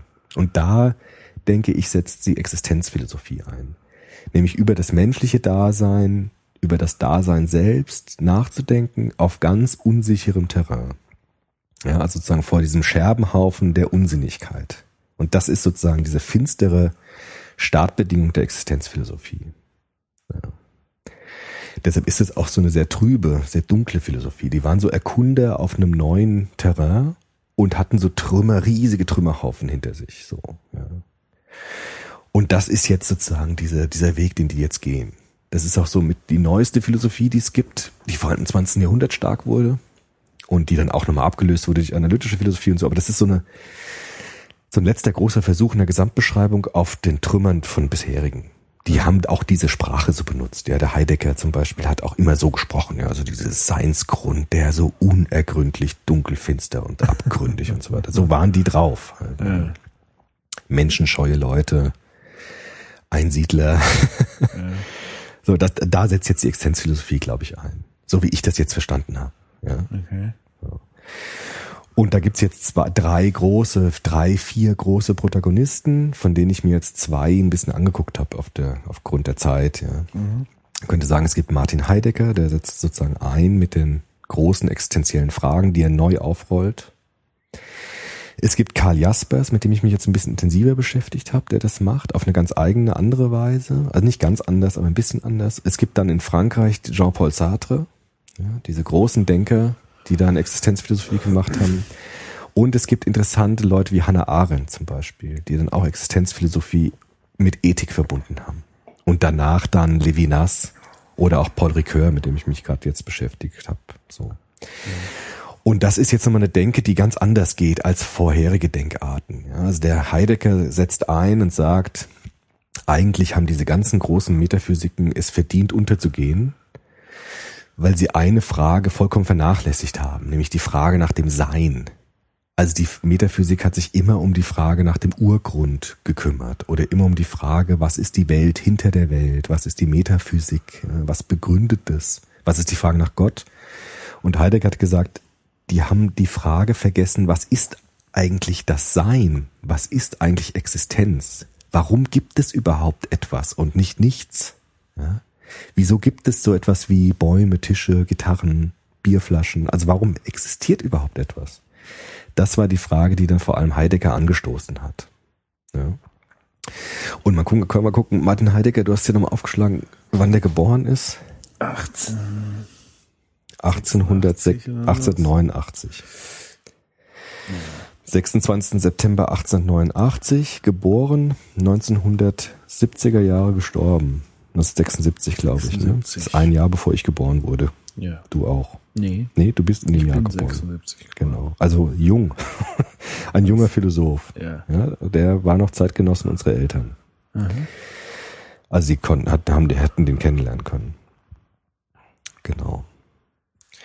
Und Heidegger macht jetzt, auch das habe ich nie wirklich jetzt verstanden, ja. Der hat jetzt eine neue Sprache erfunden, hat ein Hauptwerk geschrieben, das heißt Sein und Zeit, wo er sich eben mit der Seinsfrage und der Zeitfrage beschäftigt. Was ist das Sein und was ist die Zeit? Ich habe das nie verstanden. Ich habe die zehn, ersten zehn Seiten mal angelesen. Ich habe das nie, ich habe das nicht verstanden. Das, aber das ist auch kein Wunder, weil der einfach eine neue Sprache entwickelt hat, um das zu beschreiben, was ihn interessiert. Und ich müsste erstmal so einen Sprachkurs machen, halt, um diese Sprache zu kennen. Ja. Also es ist sozusagen so, als wenn ich jetzt einen Text auf Latein lesen würde, den ich halt nicht kenne. Also ich kann die Sprache nicht. Und deshalb äh, muss man bei Heidegger, wenn man das verstehen will, die Sprache halt lernen. Wo lernt man die? An der Uni, wenn du Philosophie studierst. Aber wer hat die denn? naja, es gibt Es ja, muss ja, also wenn ich Sprache lerne, muss es ja immer eine Dekodierung geben werden. Das heißt ja. Heidegger selber. Heidegger selbst und halt auch ähm, Leute, die das dann verstanden haben. Ja, wo hat er das gemacht? Wie, wo hat er das gemacht? Es muss ja ein Wörterbuch geben. Nein, na gut, ja. Also so ja, direkt. schon irgendwie. Ja, schon. Also Es muss ja, wenn er einen Begriff XY einführt, Ja. muss es ja irgendwo eine der Definition beschreibt für das, XY geben. der beschreibt das auch in seinen Werken, was er damit meint. Nur das ist so kompliziert, dass ich es jetzt nicht verstanden habe. Ja. Vielleicht haben unsere Hörer da mehr Erfahrung mit, kann ja auch sein. Ja, also das ist da. Also ich habe das jetzt nicht verstanden, weil ich also zum Beispiel so ein Begriff je, wie Jemeinigkeit. Was? Jemeinigkeit zum Jemeinig- Beispiel. Jemeinigkeit. Das ist so ein typisches Wort. Jemeinigkeit. Jemeinigkeit. Das Jemeinige, dass das, was immer schon zu mir gehört, das Jemeinige, das sind so typische Heidegger-Wörter. Jemeinig. Jemeinigkeit. Ja. Auch das, was er damit Eigentlichkeit meint, zum Beispiel. Das sind so Wörter, die eine ganz, ganz spezielle Bedeutung haben in der, innerhalb seines Werkes. Ja. Deshalb Das ist ja fast Poesie. das ist Poesie, so kann man auch sagen, es ist eine Kunstsprache. Ja. Das hat er schon gemacht, ja, auf jeden Fall. Fast Joyce-artig. Genau, also Heidegger stand auch in so einer Tradition von den, den Expressionisten ja, Okay. und hat das auch gemacht. Aber es gibt ja Gott sei Dank gute Philosophen, die das übersetzen können. Deshalb habe ich mich jetzt vor allem an Sekundärliteratur orientiert. Oder es zumindest versuchen. Ich versucht, ja. Und äh, da gibt's halt so Leute wie Hans Küng zum Beispiel, den The Theologen, der sich mit Heidegger beschäftigt hat. Es gibt hier von der Herder Spektrum Meisterdenker-Reihe Michael Inwood, kenne ich nicht, aber der hat ein tolles Buch geschrieben über Heidegger und die habe ich jetzt mal durchgegangen, weil ich jetzt Sein und Zeit nicht selbst lesen konnte. Das mag man mir verzeihen. Ja? Kann auch nicht alles machen. Und der, der Küng jetzt zum Beispiel, ne? Ja. über den kann man auch denken, was man will, aber ich finde, der hat das nicht schlecht gemacht. Sagt jetzt bei Heidegger ist die Frage, was ist das Sein, die zentrale Frage. Ja? Und das Hauptwerk ist Sein und Zeit. Und die Frage ist jetzt, wie können wir eigentlich über dem Grund allen Seienden, also nicht nur das, was Dasein ist, ja? also nicht nur das, was gegenständliches Sein ist, sondern über das, was das Sein selbst ist, eine Auskunft geben. Ja, das muss man sich erstmal, die Fragestellung muss man sich erstmal klar machen. Das heißt, in unserem Leben begegnet uns Gegenständliches, ja. Also es gibt Flaschen, es gibt Tische, es gibt irgendwas. Aber das ist alles nur Dasein im Sinne von hier sein, so sein, ja. Also es ist anfassbar, gegenständlich, zumindest in unserer Anschauung. Und Heidegger fragt, was ist eigentlich Sein, ohne dass es ein Gegenstand ist, sondern das Sein selbst. Ja, muss man sich vielleicht mal versuchen zu verstehen. Also vielleicht mal vorzustellen, ein Sein, das aber kein Gegenstand ist, sondern das, das pure, reine Sein selbst, ohne etwas Gegenständliches zu sein. Das kann man sich nicht vorstellen. Vielleicht kann man schon er erahnen, wenn man sich das versucht vorzustellen, wird es irgendwie transzendent. Also es geht irgendwie in so eine Richtung, das Sein ist auch gleichzeitig das Nichts eigentlich, das pure reine Sein. Das überschneidet sich dann, ja. Das ist sozusagen ganz eng auch am Nichts dran. Also es geht immer weg von Formen. Es geht immer weg von gegenständlichem Denken. Es geht immer weiter weg von konkreten Anschauungen. Ja. Sondern das Sein zu erdenken ist eigentlich etwas, das wir eigentlich nicht können. Ja. Warum nicht? Weil die Vernunft, seit Kant wissen wir das ja, die Vernunft ist eine Meisterin darin, uns zum gegenständlichen Denken zu treiben. Also wir versuchen mit der Vernunft immer Gegenstände zu analysieren. Das ist das, was die Vernunft hervorragend kann. Dass wir so tun, als hätten wir es mit Gegenständen zu tun. Und wenn wir gegenständlich beschreiben, kommen wir da ganz weit mit, ja, wenn wir die Vernunft einsetzen. Technik beispielsweise, Medizin, Naturwissenschaften, die denken allen gegenständlich. Aber wie kann man mit, der, mit dem gegenständlichen Denken etwas denken, was kein Gegenstand ist? Das ist das Problem der Existenzphilosophie. Ja, du musst sozusagen ein, eine, ein Organ verwenden, wieder dieses falsche, falsche Vergleich. Du musst ein Organ verwenden, in dem du was sehen willst, wofür das Organ selbst blind ist eigentlich. Weil du kannst das eigentlich nicht sehen.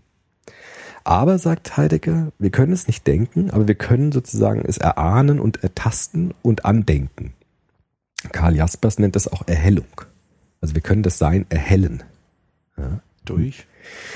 Durch. Und jetzt die Frage durch, genau. Und Heidegger sagt, am besten können wir das erdenken, also andenken oder erhellen, indem wir uns erstmal diejenigen anschauen, die diese Frage stellen können. Was ist eigentlich Sein? Das heißt, ich muss mir das menschliche Sein erstmal angucken. Es macht wenig Sinn, mit einer Katze anzufangen, weil ich weiß nicht, wie eine Katze das Sein erlebt. Ich weiß nicht, wie es ist, eine Katze zu sein. Aber ich weiß, wie es ist, ein Mensch zu sein. Und der Mensch ist offensichtlich das Seins, äh, das Dasein, dass das die Frage nach dem Sein stellen kann. Also wir können die Frage stellen, was ist Sein? Sonst kann das anscheinend niemand. Naja, also. Soweit wir wissen, kann das niemand. Ich kann mein Sein. Nee, du kannst auch die Frage nach dem ich Sein kann stellen. dein Sein überhaupt nicht erfassen. Aber du kannst die Frage ich kenne stellen. dein Sein. Nicht. Gegenständlich kannst du das nie erfassen, aber du kannst die Frage stellen. Klar kann ich die Wie Frage wäre stellen. es wohl, der Nils zu sein? Aber wie wäre es wohl, eine Katze zu sein? das Kann können ich wir auch. fragen. Ja, natürlich. Wir Ja, können, ja, das meint er ja. Wir können die Okay. Frage nach dem Sein stellen. Ja. Wir können diese Frage stellen. Ja. Die Katze kann nicht fragen, wie ist es, der Herr Breitenbach zu sein? Genau. Kann sie nicht. Weiß ich nicht. nicht. aber wahrscheinlich Weiß ich nicht. eher Ja, nicht. Weiß ich nicht. Er weiß es nicht. Genau. Aber da wir es nicht wissen, ist es sinnvoller, mit denen anzufangen, von denen wir wissen, dass sie diese Frage stellen können. Okay. Und deshalb fängt an Heidegger mit dem Menschen an. Ja. Das menschliche Sein nennt er auch das Dasein. Also Menschen sind nicht nur Gegenstände wie Gitarren, Flaschen, Tische, sondern Menschen sind äh, äh, Seinsformen, die Dasein haben, die sozusagen, ich mache das jetzt so, wie ich das verstanden habe, ja. Die gewissermaßen über sich selbst hinausdenken können, die immer schon in ihrem Vollzug über sich selbst hinausgehen, die sozusagen nicht bei sich bleiben, sondern immer schon einen Schritt ein bisschen über sich hinausgehen können, durch ihre Fragestellungen, durch ihre Erfahrungen, durch ihre Gefühle, durch das, was sie mit der Welt erleben. Und da sagt Heidegger, und dann komme ich gleich so einen Sprung zu Jaspers rüber, weil da habe ich das dann verstanden. Also ich habe, glaube ich, die Frage verstanden, die Heidegger stellt, aber ich habe die Antwort nicht verstanden. Und bei Jaspers, glaube ich, habe ich die Antwort ein bisschen verstanden, die er gibt. Deshalb würde ich bei Heidegger die Frage stellen und bei Jaspers die Antwort geben. Das ist praktisch. Ja, das ist sozusagen notgedrungen, ja, weil ich versuche, das zusammenzubasteln. Okay. Ja. Und Heidegger hat die Frage nach dem Sein gestellt, in dem Sinne, in dem er sagt, der Mensch kann immer ein bisschen über sich hinaus leben, in, über sich hinaus existieren. Er ist nicht nur Mensch, sondern er ist irgendwie auch schon ein bisschen über sich hinausgestellt. Ja. Er kann sich selbst angucken. Er kann bestimmte Fragen stellen. Er kann bestimmte Erfahrungen machen, über sich hinaus spüren auch. Das geht in die Dimension, die du vorhin hattest, mit diesen Gotteserfahrungen. Ja. Also es gibt bestimmte Erfahrungen, die uns irgendwie über uns selbst hinaustreiben. Und in diesen Erfahrungen sieht Heidegger eine Chance, das Sein zu ertasten oder zu erhellen. Ja. Nicht so sehr mit der Vernunft, weil die Vernunft ist immer gegenständlich. Das es wird schwierig. Und das ist etwas, was den Existenzphilosophen, glaube ich, allen gemeinsam ist. Dass sie bestimmte Erfahrungsmodalitäten sich heraussuchen, in denen der Mensch eine Ahnung bekommt von dem Sein, von der Existenz, nicht nur von dem Dasein, sondern von dem Sein selbst. Und der Jaspers nennt diese Situation vor allem Grenzsituationen. Das ist ein sehr bekanntes Wort bei Jaspers. Das kommt auch in dem Buch Die Psychologie der Weltanschauungen vor. Jetzt würde ich den Sprung zu Jaspers machen, weil Heidegger hat mich da schon verlassen. Also ich habe da Ja. bei Heidegger noch nicht mehr viel verstanden. Aber bei Jaspers ist es so, vielleicht noch ein Satz zu Jaspers. Jaspers äh, ist auch ein Philosoph, der aber aus der Naturwissenschaft kommt, Mediziner, Psychiater, hat Medizin studiert, hat dann äh, ist dann Psychiater geworden an der Heidelberger äh, Psychiatrie und hat über den Weg der Humanmedizin, der Psychologie hin den Weg zur Philosophie gefunden. Und das, das finde ich interessant, weil der Jaspers auch psychologisch erstmal rangeht. Also er beginnt auch beim Menschen, genauso wie der Heidegger, und fragt jetzt nach den Erfahrungsmodalitäten, die Menschen machen können, die das Sein etwas aufhellen können.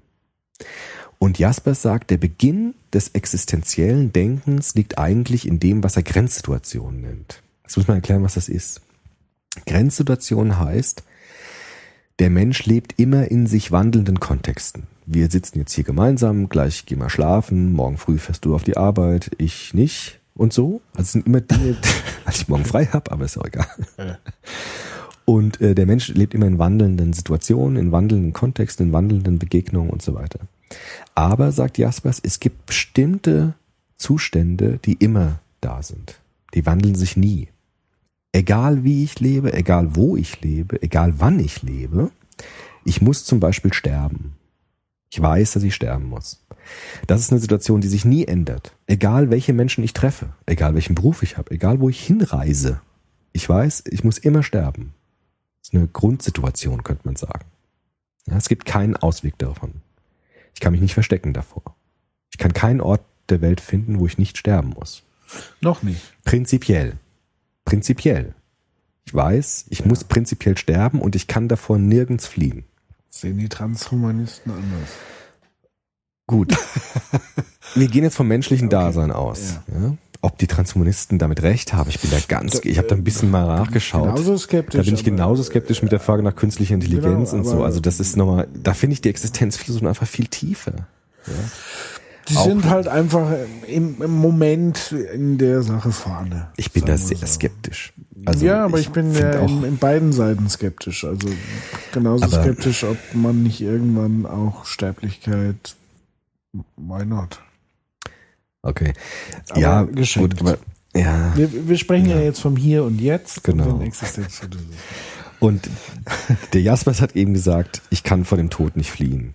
Ich weiß, dass ich sterben muss, aber ich weiß tatsächlich nicht wann. Wann das kommt, weiß Ja ich gut, nicht. aber äh, da ist ja trotzdem die Entscheidung, was ist der Tod und wa- was stirbt. Ja, und äh, stirbt das Dasein und das Sein ist sozusagen, kehre ich in Sein zurück, so wie es sozusagen uralte philosophische und religiöse Strömungen ja seit tausenden von Jahren mit Genau. Reinkarnation zurück ins Fleisch ähm, sehen. Also wie, wie sah das da Jaspers? Also gibt es da nochmal eine Unterscheidung zwischen Sein und Ja. Dasein und was Genau. passiert sozusagen im Jensein? Genau, also das war jetzt sehr schön, was du gerade Ja. gemacht hast, weil Jaspers würde sagen, wenn wir anfangen, über den Tod zu denken, kommen sofort solche Fragen auf. Was ist Ja. nach dem Tod? Gibt es ein Jenseits? Gibt es das Ganze? Gibt es eine Heimkehr? Ja, idealistisch. Das heißt, wir, das provoziert bestimmte Entscheidungen und Fragen in uns selbst, diese Grundsituation des Todes. Und das hast du eben genau gemacht. Das ist wie ein Reflex, ne? Also wenn man sagt, wir müssen alle sterben, es gibt kein Entkommen, du kannst nicht fliehen, kommt sofort die Frage, was heißt das denn? Was heißt das für mich? Was heißt das für, für, für das Sein, für meine Existenz, für die Existenz generell? Sofort kommen diese Fragen auf bei uns. Ja? Man kann davor nicht äh, fliehen. Das geht nicht. Man kann, kann davor nicht weglaufen. Jeder stellt sich diese Fragen. Wer sie nicht stellt, verdrängt sie eher. Klar. Und das war für Jaspers wichtig. Also diese Fragen, das sind existenzielle Fragen. Fragen nach dem Tod, Fragen nach, auch nach dem ewigen Leben, was dann, was immer, ja, whatever da kommt. Und Jaspers sagt, die Grenzsituationen sind jetzt aber die Situationen, in denen ich nicht nur abstrakt ein Wissen von meinem eigenen Tod habe, sondern in dem ich in eine Todesangst hineingestellt werde. Das kann man sich ganz klar machen, indem man so ganz schreckliche Situationen sich veranschaulicht. Zum Beispiel, man sieht ein wildes Tier auf sich zukommen ja, und hat Todesangst. Oder man ist bedroht von einer Krankheit, die einen umbringen könnte. Und das sind Situationen, die Jaspers Grenzsituationen nennt. Und das ist bei allen Existenzphilosophen, wie ich jetzt so äh, glaube, eine Ähnlichkeit. Ja, der Heidegger spricht auch davon, von dieser Urangst. Der unterscheidet dann Furcht und Angst. Also Furcht hat eine konkrete Bedrohung. Die Furcht ist weg, wenn die Bedrohung weg ist. Aber Angst hat was Existenzielles. Das ist immer irgendwie da. Wir sind, Heidegger sagt auch sehr schön, wie ich finde, wir sind Wesen, die sich sorgen. Wir sind immer in Sorge. Was wird morgen kommen? Was war gestern? Wie kann ich mein Leben gestalten? Also der Mensch ist ein Wesen, das sich sorgt um sich selbst, um andere und so weiter. Und diese Grenzsituation ist jetzt für Jaspers ganz entscheidend, weil Jaspers sagt, diese Grenzsituationen sind ganz schrecklich, die fühlen sich schrecklich an. Angst ist ein unangenehmes Gefühl, aber es sind gewissermaßen Tore, ja, so, so Türspalte, durch die wir die Existenz erfahren können.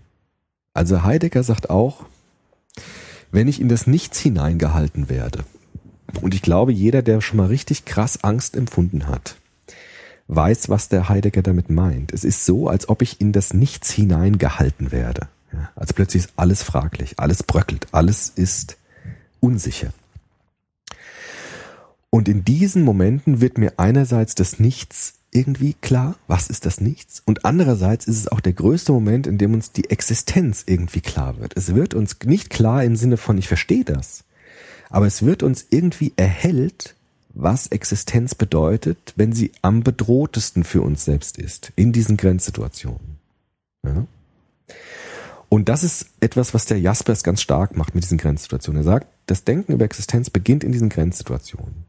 Und Jaspers sagt auch, dass man vor diesen Grenzsituationen, das ist psychologisch interessant wiederum, nicht so schnell weglaufen sollte. Also man, eine gute Methode, philosophisch würde Jaspers sagen, ist diese Grenzsituation auch aushalten zu können. Weil darin eine Chance liegt, eine Existenzerhellung zu erfahren. Ja, also zu über die konkreten Seinsformen hinaus das Sein selbst erfahren, erspüren, ertasten zu können. Und Jaspers sagt, der Mensch macht oft den Fehler, dass er diesen Situationen versucht auszuweichen. Also wir wollen das nicht haben, wir lenken uns ab, ja. Wir suchen uns sofort Religionen, die uns Antworten geben auf den Tod und so weiter. Jaspers würde sagen, das sind oftmals Ausweichmanöver. Nicht alle Religionen, ja. Aber manche, oftmals sind es Ausweichmanöver. Und Jaspers würde sagen, diese Grenzsituation auszuhalten und zu merken, wir werden daran nicht scheitern, sondern wir bleiben trotzdem im Sein. Die Angst geht weg. Das ist nur Moment. Das kann nicht ewig dauern das macht und das bringt uns näher an uns selbst heran, an unseren existenziellen Vollzug. Also Jasper sagt, es gibt so zwei Daseinsformen im Menschen. Es gibt ähm, ähm, Seinsvollzug, das sind so die Überzeugungen und Werte und Einstellungen, die wir so im Alltag haben. Die sind aber sehr brüchig, sobald es in eine Grenzsituation kommt. Das ist auch sehr nachvollziehbar, finde ich. Also wenn man wirklich Todesangst hat, wird ganz schnell klar, dass diese aufgesetzten Konventionen, die wir haben oder Vorstellungen, dass die bröckeln sehr schnell weg. Aber es gibt bestimmte Haltungen, die wir haben, die bleiben dann bestehen. Die bleiben dann wertvoll für uns, auch in diesen Grenzsituationen. Und diese Haltungen nennt Jaspers existenzieller Vollzug. Also das, was in Grenzsituationen dann bleibt. Das, was wirklich trägt. Das, was wirklich bleibt, auch wenn es ganz, ganz ernst wird. Und diese existenziellen Vollzüge ist das, was der Heidegger wiederum das Eigentliche nennt.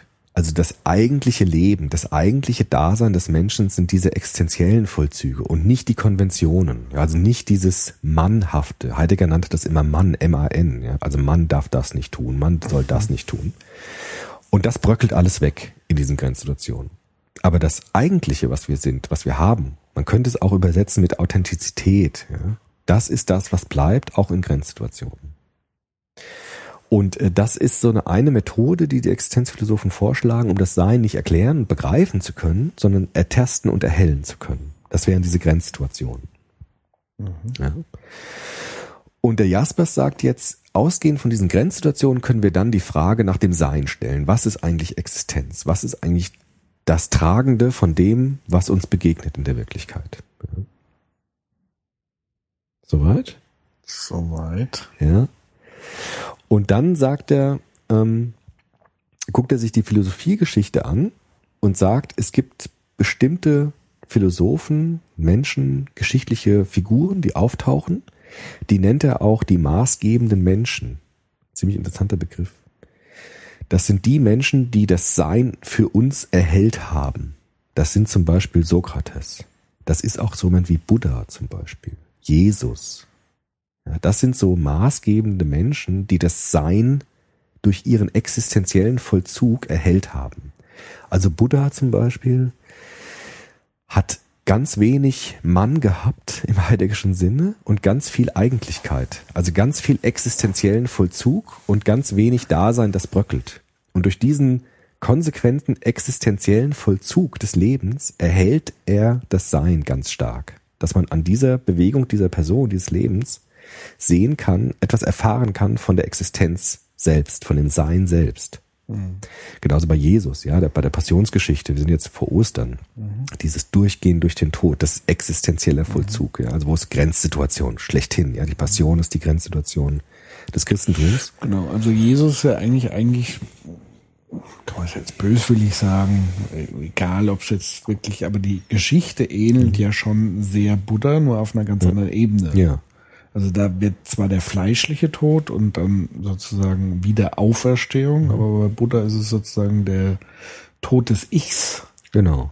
Und aber äh, könnte man ja auch bei Jesus rauslesen, so ein Stück weit. Also man könnte natürlich, das wäre natürlich jetzt die Frage, ob dann sozusagen äh, die, die, diese christliche Geschichte eher so vernunftgetrieben, also dieses Fleischliche, mhm bei Buddha war es ja mehr dann tatsächlich im Geistigen, im Abstrakteren. Mhm. Könnte man ja durchaus auch mal eine Überlegung starten, genau. inwieweit sozusagen diese Sichtweise sehr vernunftgetrieben, fleischlich, mhm. materiell war. Aber im Kern, wenn man wirklich mal die, den Kern der Geschichte ausgräbt, ist es ja schon Transzendenz, auch die Buddha erfahren hat, sozusagen irgendwo hinreisen, in Anführungszeichen, ja. und wiederkehren. Metaphysik, genau, das ist genau. Heimkehren. Das ist genau, genau, das bei Christentum ganz stark heimgekehrt. Ja, genau. Und bei Christentum genau. auch heimgekehrt. Und, äh, lang genau. mir in die Wunde. Ja, so ist es. Das heißt, auch da haben wir wieder die Bewegung. Ne? Also ja. das Denken, das Leben wirft sich aus ja. und kommt zu sich selbst zurück. Von dort ist er aufgestanden von den Toten, er sitzt zu Rechten des Heiligen Vaters. Das ist, das ist die Bewegung von Transzendenz und metaphysischem Denken, dieses ja. Heimkehren können.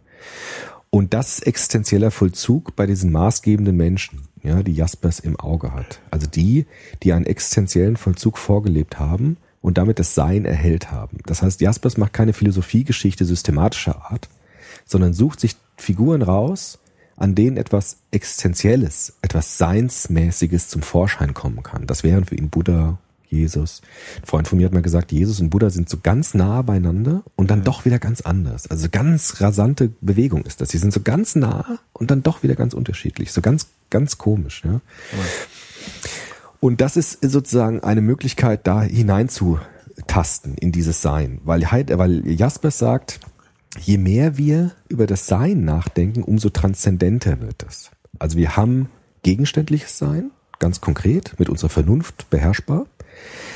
Dieses gegenständliche Sein, sagt Jaspers, ist halt, ist, ist, ist der Wissenschaft vorbehalten. Also Jaspers würde sagen, die Wissenschaft hat sich um das Diesseitige zu kümmern, um das Gegenständliche zu kümmern. Darin sind die Wissenschaften top. Ja? Also Natur zu erforschen, Sachen zu erfinden. Ja? Und Jaspers ist im Gegensatz zu Heidegger, was interessant war, kein Technikpessimist. Also Jaspers würde natürlich sagen, wir haben technische Fortschritte gemacht, in der Medizin zum Beispiel. Also Jaspers sagt, es gibt natürlich einen Unterschied zwischen unserer heutigen Medizin und zwischen Hippokrates, dem äh, antiken Arzt. Natürlich sind wir weitergekommen, weil die Vernunft, die uns das gegenständliche Denken ermöglicht, natürlich eine unglaubliche Kraft besitzt. Ja, also diese ganze seit der Aufklärung, was wir erreicht haben, das würde Jaspers nicht, nicht schlecht machen. Würde sagen, das ist wertvoll, das ist ein Teil des Menschseins, dass wir das machen und tun und auch können. Und da haben wir auch Fortschritte gemacht. Ja. Man würde tatsächlich nochmal auf die Frage nach Dasein und Sein mhm. zurückzukommen. Würde ich jetzt so verstehen, dass, weiß nicht, wie Jaspers das gesehen hat, das mhm. Sein ist sozusagen eine, ja, eine Auflösung aller Daseins ja. im Sein. So ist es. Ähm, und sozusagen dieser medizinische Fortschritt wäre ja nichts anderes als eine zeitliche, wie man immer auch Zeit definieren mag, Ja. Verlängerung des Daseins. So ist es. Von daher ist es aber auch völlig wurscht, Ja. wie es verlängert wird, weil am Ende bleibt Ja. das Sein. So, genau, ja, ist gut. Genau so ist es. Also Medizin, ich, ja, verlängert uns das Dasein. Ja, so ist ja nett, aber nett, aber auch egal am Ende. sterben müssen wir trotzdem, könnte man sagen. Und es Oder- ist trotzdem nur Dasein. oder selbst wenn man nicht stirbt, Mhm. ist immer noch im Hintergrund das Sein.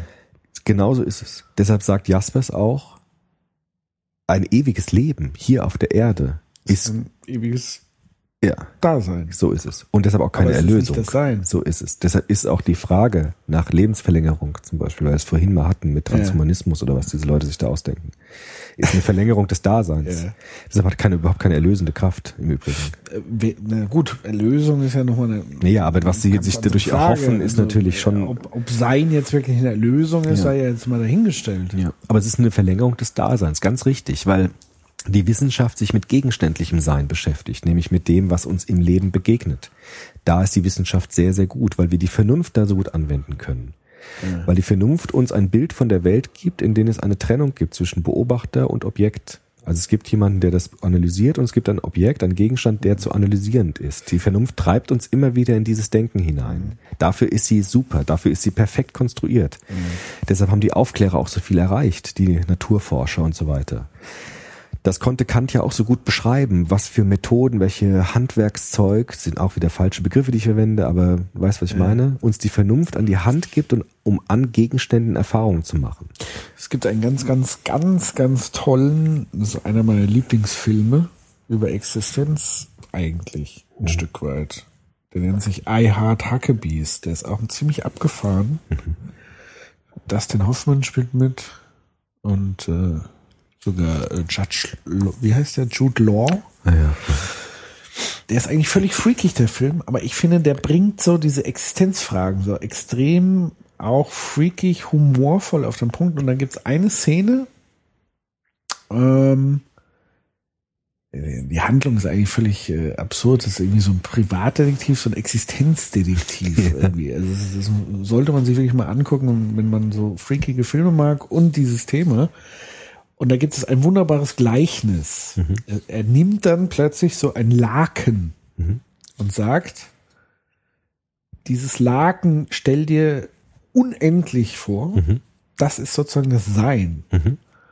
Und dann fängt er an, mit seiner Hand so Formen do- mit diesem Laken zu machen und sagt, das hier ist äh, Krieg, das hier ist der Eiffelturm, das bist du, das und, und so weiter und so fort.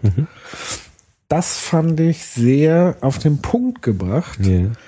ähm, sozusagen dieses Sein- und Daseinsbild wunderbar darzustellen. ja, also das wäre sozusagen, dass das Dasein Faltung Das, und das Seins Laken sind. an sich, das unendliche Laken ist das Sein. Ja.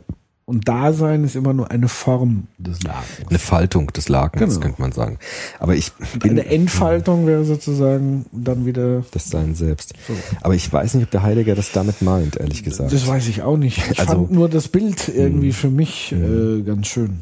Ja, weil also der Heidegger würde, glaube ich, nochmal sagen, das Sein, oder Jaspers auch, das Sein ist transzendent. Also es ist noch etwas jenseits des Das Hier. Sein oder das Dasein? Das Sein.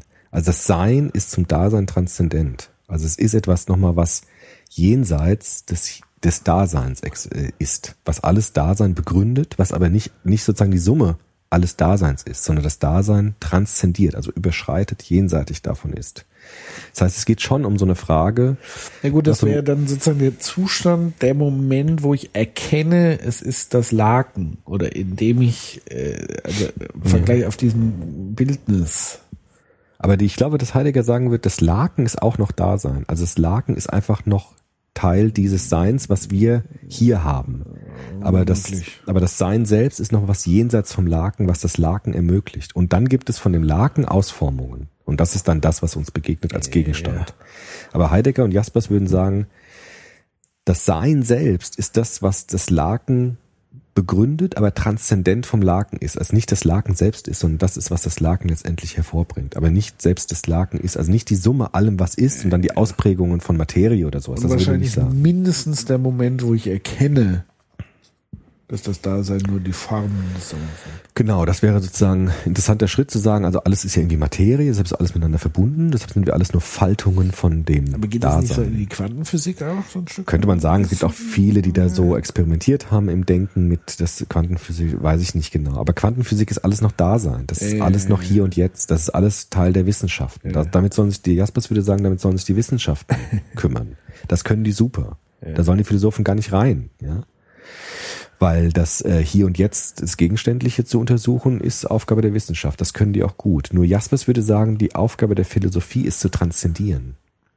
Und transzendieren ist eine Möglichkeit, die der Mensch hat. Der Mensch muss nicht transzendieren. Er kann auch im Hier und Jetzt leben. Er muss sich diese Fragen nicht stellen. Aber ist es wirklich die Philosophie oder ist es nicht eher die Philosophie, die sich mit der Frage beschäftigt, das Transzendieren? Weil Transzendieren tue ich ja durch andere Ja. Methoden.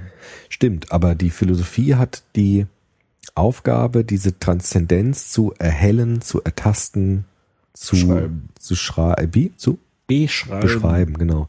Deshalb würde Jaspers sagen, wir können von der Transzendenz selbst nie gegenständlich sprechen. Klar, ist ja kein Gegenstand.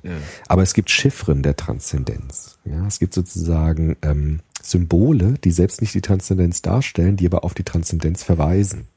Das ist alles sehr abgefahren. Ich habe das auch nie ganz verstanden. Aber ich würde sagen, es ist eine Erkundung. Es ist keine Vergegenständlichung des Seins.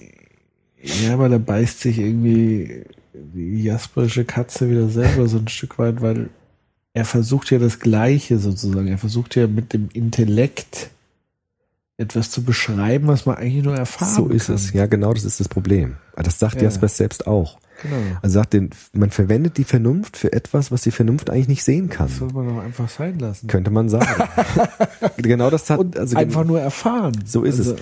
Jaspers macht sich diesen Vorwurf selbst auch. Also er sagt, warum machen wir das überhaupt, wenn wir doch Ja. sofort sehen, wir können damit nur scheitern. Also der Wilhelm Weichschädel sagt auch, Jaspers ist ein fruchtbarer Scheiterer. Weil Jaspers sagt, wir können damit nur scheitern. Ja. Aber trotzdem wollen wir das. Ja. Wir machen das auch. Und wir stellen diese Fragen.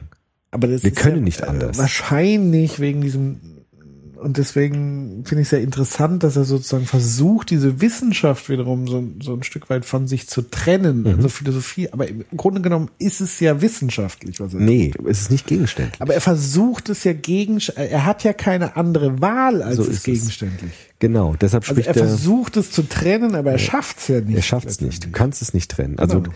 genau, aber er versucht Chiffren zu sichten, die uns etwas davon spiegeln können von dieser Transzendenz. Wir können das nicht direkt sehen. Er kann's aber nur beschreiben. Er kann es nur beschreiben. Und das versucht er. Ja, ist ja okay. Ist ja okay. Nur das ist das Problem der Existenzphilosophie. Also sie versuchen was zu sehen, was nicht zu sehen ist, aber trotzdem wollen sie dieser Frage nachgehen, weil sie merken, dass wir Menschen diese Frage wollen. Also wir können uns dafür entscheiden, diese Frage zu stellen. Und deshalb muss diese Frage einen Sinn haben. Und deshalb versuchen sie dann sehr kryptisch, auch bei Jaspers wird es dann sehr kryptisch, dieses Sein zu beschreiben, was das ist als, als Urgrund von allem, was existiert. Ja, sozusagen als das, was hinter dem Dasein ist, was aber Transzendenz davon ist. Und Jaspers würde sagen, je mehr wir uns vom gegenständlichen Denken entfernen und nach dem Sein fragen, umso transzendenter wird es. Das heißt, das Sein ist nicht einfach nur Dasein, sondern das Sein ist Möglichkeit. Und es ist Möglichkeit, die aus Freiheit hervorgeht. Weil Jaspers sagt, dass der Mensch diese Fragen stellen kann, ist Ausdruck von Freiheit. Also er muss es nicht tun. Er kann auch ganz gegenständlich leben. Die meisten Menschen leben vielleicht so, ja, ganz gegenständlich. Auto, Job und so. Aber man kann diese Fragen stellen. Und Jaspers sagt, diese Frage zu stellen ist nicht unsinnig. Daran hält er fest, sondern wir können das erhellen, wir können das ertasten und es, es ist sozusagen sinnvoll, dass die Philosophie diese Frage stellt. Aber das, Auch heute, Ja. auch jetzt noch, nachdem wir alles auf Trümmerhaufen geworfen haben. Genau. Aber der spannende Knackpunkt ist doch, versucht er eine Antwort auf die Fragen zu bringen? Nee. Oder regt er allein nur zum Fragen an? Er regt zum Fragen an und er regt an, Chiffren zu sichten. Weil jeder andere Mensch oder sagen wir mal alles, was mit Machtstrukturen zu tun haben, versuchen ja darauf eine Antwort zu geben. Also Religion versucht ja explizit auf diese Frage immer eine Antwort zu bringen und sozusagen eine Interpretation zu platzieren, die den Menschen, also genau diese Unmündigkeit letztendlich hervorruft. Ein Stück weit. Ja, also ein nee. Stück weit schon. Also Das kommt drauf indem an, ich sozusagen, ja. ich gebe dir sozusagen, das ist die Antwort. Mhm. und nehme dir damit eigentlich auch ein Stück weit das Fragen weg. Das würde Jaspers sagen, es kommt darauf an, wie man religiös ist. Die Art der Religiosität. Da, doch, das ist wichtig. Lass mich das sagen. Ja. Das ist wichtig. Es gibt Religion, die nur Dasein ist. Die, die bröckelt sofort weg. Die sich schnellen Antworten gibt, die den Menschen unmündig machen will. Es gibt aber auch eine Form von Religiosität, Stichwort Buddha, Jesus und so, die existenzieller Vollzug ist, die uns zum Sein hinführt. Die uns die, die uns die Existenz erhellen lässt. Deshalb ist Religion nicht gleich Religion. Ja. Es kommt darauf an, wie man religiös ist. Ja, das ist okay. bei Jaspers ganz wichtig, weil Jaspers ist einer der ganz wenigen Philosophen, die auch einen Gottesbegriff formulieren. Also sie sagen dann schon, dass diese Transzendenz, das reine Sein, die reine Transzendenz, dass das in die Richtung geht, die die Religionen auch mit Gott beschreiben. Aber da, Aber er da würde sich- machst du aber natürlich jetzt einen riesen Fass auf, weil du dann sagst du ja sozusagen Religionen, die explizite Regeln und Antworten geben, sind dann keine Religion. Nicht mehr unbedingt. Also nein, das habe ich nicht gesagt. Ich würde nur sagen, die Menschen, die einfach nur Antworten dem Menschen auf diese Fragen geben und ihn damit unmündig machen, das würde Jaspers sagen, ist ein Also, nehmen Ausweichmanöver. halt Aber das ist nicht das, das ist nicht das alles, was Religion ausmacht. Verstehst du? Das ist eine Form von Ja. Religion, die, gi- die es gibt, aber es gibt auch andere Formen von schon klar, Religion, schon die, verstanden. genau. Also Beispiel, ist tatsächlich ja. Beispiel Buddha, der ja explizit anscheinend äh, irgendwo gesagt hat, äh, man soll sozusagen, sage ich jetzt auch einfach mal grob, ohne jetzt den Wortlaut, aber im Grunde genommen, der gesagt hat, ihr müsst alles hinterfragen, sogar was ich sage. Mhm. So. Das findet man ja bei anderen Religionen eher seltener. Also da sind gewisse Lehren, die sozusagen gesetzt sind. Aber wo Bei ist Jesus das, wo? ist es teilweise, da, da wird es zumindest so zum Teil ausgelegt. Jesus macht keine Lehrsätze eigentlich. Aber es wird Das da, ist wichtig. also die Kirche. Ja, das ist macht doch was ganz so- anderes. ich Aber das ist der feine Unterschied. Das macht Jaspers aber, auch. Aber ganz ehrlich, die meisten Leute setzen Kirche mit Religion gleich. ja, gut. Wir jetzt in dem Fall versuchen zu differenzieren. Auch die Kirche gibt's nicht. Das ist alles, das sind so ja, Sachen. aber äh, also zum Beispiel die Tatsache, dass ich, ich sage nicht die Kirche, sondern es gibt natürlich wie in allen, in allen Lebensbereichen gibt es Sein, Dasein und existenziellen Vollzug. ja. Das gibt's überall. Das gibt's in Religion auch. Deshalb, das ist wichtig, dass wir darüber sprechen, weil der Jaspers spricht ganz viel darüber. Er sagt, nicht die Frage Religion ja oder nein, sondern die Art und Weise der Religiosität, da ist das Entscheidende drin. Ist das existenzieller Vollzug oder ist es ein Ausweichmanöver? Und das ist, kannst du, du kannst mit Religion natürlich ausweichen der Frage nach der Existenz, indem du schnelle Antworten kriegst, Vertröstungen kriegst und so weiter. Da würde Jaspers sagen, das ist, das, da ist er total polemisch, auch gegen das Christentum. Ja? Du würdest sagen, das ist totaler Quatsch, weil es den Menschen unmündig macht, genau wie du jetzt gesagt hast. Aber es gibt Religionsformen, Arten des Glaubens, die die Existenz erhellen und den Menschen nicht unmündig machen, sondern mündiger machen. Deshalb ist es kein Zufall, sagt Jaspers, dass Jesus in Gleichnissen spricht. Es gibt da keine starken Lehrsätze. Es gibt da eigentlich keine starken, das ist richtig, das ist falsch, das sollst du machen, dann kommst du so und so. Es gibt eher Gleichnisse, es gibt eher Geschichten, es gibt Narrative, es gibt Erzählungen, es gibt Chiffren. Der Himmel ist wie ein Senfkorn. Das sind diese Chiffren, die der Jaspers meint. Das, das ist nichts Gegenständliches, sondern es sind Symbole, Spiegelungen, die uns indirekt etwas über unsere Existenz erhellen wollen, ohne uns jetzt unmündig machen zu wollen. Also das, das ist das Entscheidende schon verstanden. Ja, genau. Aber wir sind uns doch trotzdem einig. Wenn wir jetzt zum Beispiel die katholische Kirche nehmen, die ein relativ straffes Regelwerk hat. Ja, klar. Tue dies, Hölle. Naja, so das. ist es aber auch, Levi, es ist Naja, auch, aber so ein nein, bisschen, das ein ist, Stück weit. Wir sind auch nicht mehr im Mittelalter. So, ja, aber also es gibt zumindest die Strömung da drin. Natürlich so weiter. gibt's die Also, Strömung da drin. äh, Das kannst du ja jetzt nicht äh, abstreiten. Religion eignet sich wunderbar dazu. Für mich ist die Frage, ist es Religion oder ist es Kirche? Was ist eigentlich in dem es gibt Kontext nicht, Religion? Es gibt nicht Religion und nicht Religion. Es gibt verschiedene Formen von Religiosität. Natürlich ist was auch, ist Religion?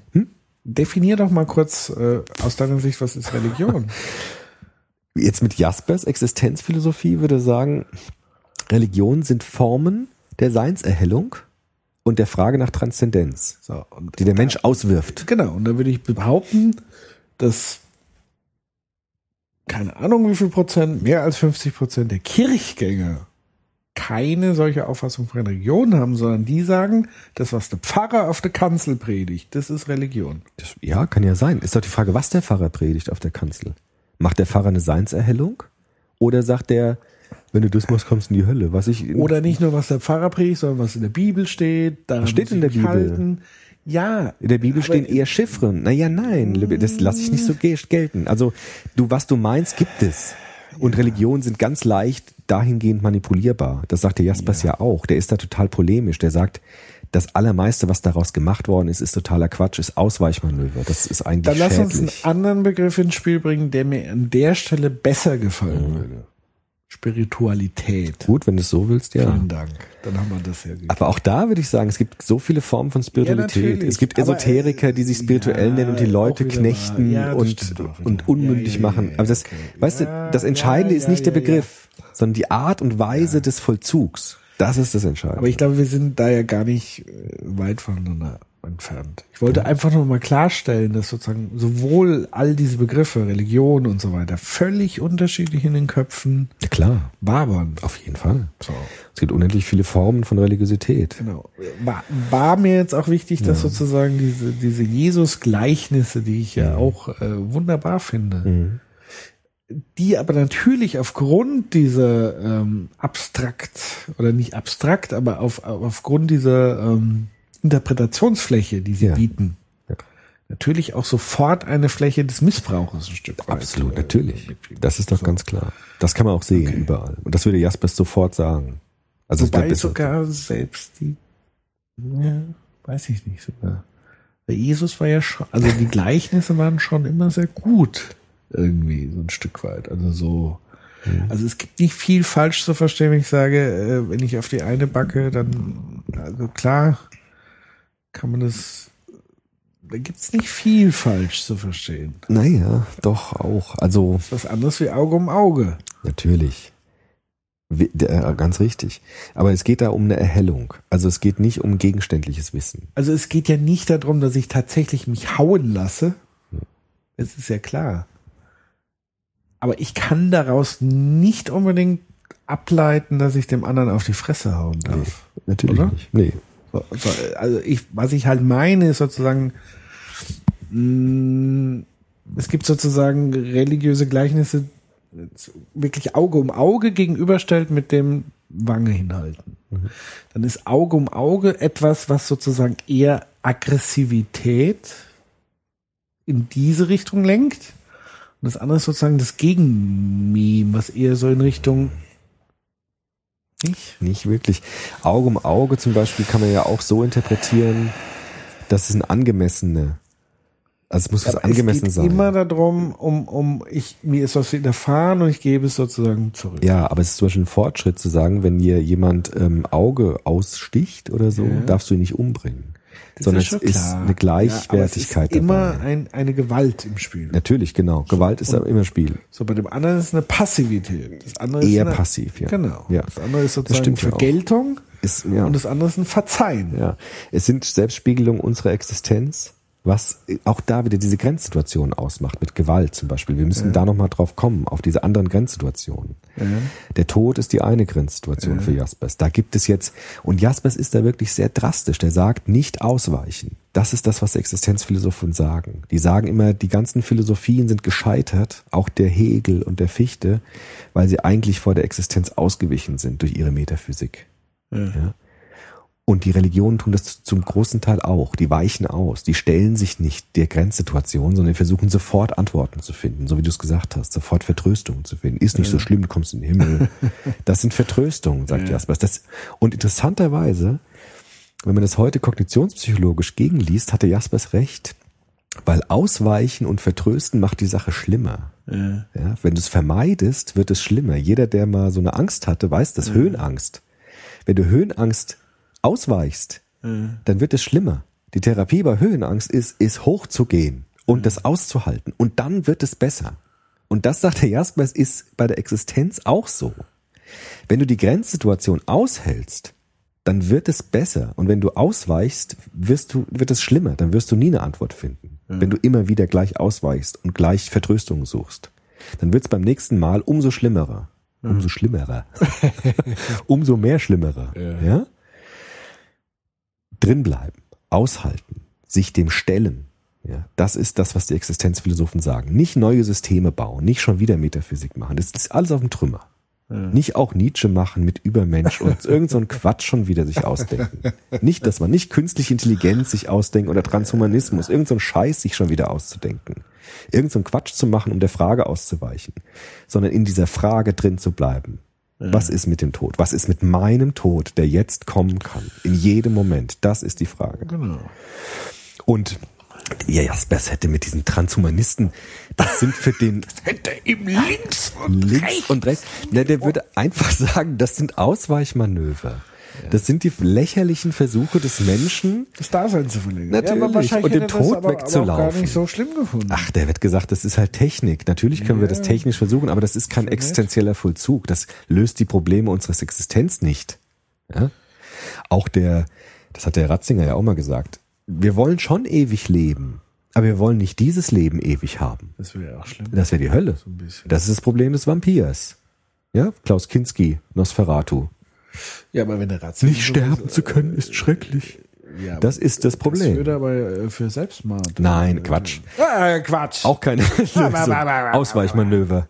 Katholi- Ausweichen. Katholi- Nein, Katholi- Existenzphilosoph. Ah. Ausweichmanöver, würde ich sagen. Es löst das Problem nicht, weil es das Problem nicht löst. Welches Problem denn? Das Mein Problem deiner Existenz. ich Deine damit. Existenz. Ja, mein Dasein löse ich damit Sicher, auf. aber genau. genau. Aber damit, zurück ins Sein. das weißt du nicht.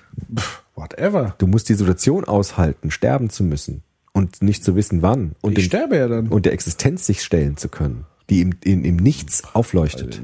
Das sagen die. Ich sage nur, was sie sagen. Ja, ja. Selbstmord ist ein Ausweichmanöver, wenn man sich dem Tod nicht stellen will letztendlich. Ich stelle mich ja dem Tod. Na ja, klar. Was mache ich denn? Ich stelle mich dem äh, Dasein nicht mehr, aber Ja, ich stelle genau. mich doch explizit dem Tod. Ja, aber nicht der Existenz. Indem ich mich umbringe, stelle ich mich dem Tod. Würden die nicht sagen. Heidegger hat genau selbst, hat gesagt, Selbstmord ist ein Ausweichen. Das steht da drin. Ja, das mag schon sein, dass er Egal. das so gesehen hat. Aber ich sage nur, was die sagen. Also drinbleiben in den Fragen und nach Chiffren Ausschau halten und erspüren und erhellen. Und dann wird es besser. Dann wird es, dann können wir ein bisschen besser damit leben. Ja. Und nicht schon wieder Systeme bauen. Weiß ich nicht, ob es jetzt besser wird. Gut, aber es ist zumindest andere- ein anderer Umgang damit. Irgendwie so. Aber die wehren sich gegen Systeme. Heidegger hat mit seinen Zeit noch versucht, ein System aufzubauen, hat aber auch gesehen, dass das nicht klappt mehr. Also man kann jetzt nicht mehr Metaphysik Was machen. heißt Systeme? Das, was Hegel gemacht hat, eine Architektur des Seins aufzubauen, ja, also eine Weltgeschichte zu entwickeln, ein System zu entfalten, in dem alles seinen Platz hat, eine Letztbegründung zu machen für die Welt. Ja, das würden die sagen, lass es lieber sein, weil das kommt, damit kommst du nie hin und es wird sofort wieder kaputt gemacht werden. Das ist nicht die Philosophie von heute. Was ist denn jetzt das Richtige? Das, was ich gesagt habe. Also Ach so. Jaspers würde sagen, ja, was heißt das Richtige? Das Richtige ja. ist, nicht das Richtige zu suchen, um, um den Situationen auszuweichen. Das Richtige kommt dann, wenn du nicht mehr ausweichst. Also das ist das, was dann ist halt, das Sein selbst. Aber das kannst du nicht finden, indem du gleich schon wieder Lösungen suchst dafür. Weil die Lösungen sind Ausweichmanöver. Religiöser Art, auch solche äh, esoterischen Lösungsversuche, Ausweichmanöver. Die, das, die wollen sich dem Sein nicht stellen. Die wollen sich der Existenz nicht stellen. Heidegger ist eine ganz schwere Falle hineingetappt. Heidegger hat Was gesagt, heißt denn dann ausweichen? Da ist doch jedwede Handlung ist ein Ausweichen. jedes, jedweder Versuch Also die gegenständlich lösen. Ja, genau. Das Scheitern ist eigentlich dann die Lösung. ich sitze nur noch hier. Nö. Du, ähm, nein, du machst Lebensvollzug, existenziellen Lebensvollzug. Der Heidegger würde sagen, zu überlegen, was ist das Eigentliche meines Daseins? Was will ich wirklich? Was ist für mich das Richtige? Nicht mehr diese Mann-Sachen zu machen, nicht mehr einfach zu Was sagen, ist denn das dann? das ist das, was du dann noch bist. übrig? Du, äh, da, deine Essenz deines Seins. Aber was soll ich denn? Was immer das für was dich ich tue, ist. ist gegenständlich. Ja, aber ähm, diese Haltungen sind entweder Mann-Haltungen, so nennt es der Heidegger, also so Konventionen, übernommene Sachen, man soll das tun, man soll das tun, oder es ist die jemeinige, die jemeinige Eigentlichkeit, die, das, das, was ich eigentlich will, das, was ich eigentlich tue, das, was ich eigentlich bin, das, was ich eigentlich möchte, das ist das, was uns dann näher an den Seinsvollzug ranbringt, was dann weniger Dasein ist, sondern mehr Sein ist. Das ist das, was die fordern. Nicht Systeme zu entwickeln, nicht Ideologien zu folgen, sondern zu schauen, was ist mein Sein? Und damit an das Sein heran sich zu tasten. Schwierig. Ganz schwierig. Heidegger ist eine große Falle gelaufen. Heidegger hat nämlich gesagt, dass die Nazis so das gut gemacht hätten, eine Zeit lang. Der hat gesagt, die nationalsozialistische Bewegung ist so eine Seinsbewegung, ja, dieses äh, Eigentliche, das Mannhafte, das Starksein, das Durchgehen, Schmerz aushalten, ja, und hat den Nazis war, war ähm, Parteimitglied. Ja. Ein glühender Nazi.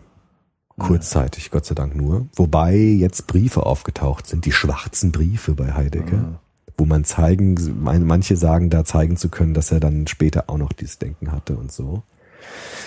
Das, da ist Heidegger eine ganz große Falle reingelaufen, weil er die, gesagt hat, diese Nazis, das könnten so eine deutsche, so Volk sein, Existenzführer. Ja? Das war sowas, wo der Heidegger da eine große Falle getappt ist. Jaspers übrigens nicht. Jaspers hat äh, ganz interessant politische Biografie gehabt. Der hat den Nazis getrotzt. Der war nicht in der Partei, hat eine jüdische Frau gehabt, Gertrud Jaspers Meyer, wurde von den Nazis ganz schwer gegängelt und ist aber durchgekommen. Hat die Nazis überlebt.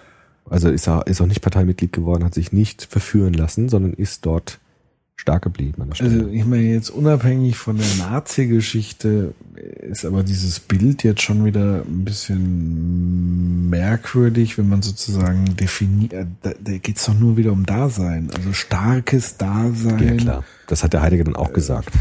Schwierig. Der Heidegger hat also auch gesagt, unabhängig ist- davon, ob das jetzt in Nazis endet, ist es ja schon wieder eine Daseinsbewertung. Ich muss stark und So, gleich, Was so geht's das? nicht. Also so geht's nicht. genau, also weil Schwäche gehört ja auch dazu und Natürlich, ich muss genau. mich der Schwäche stellen So und so es. weiter.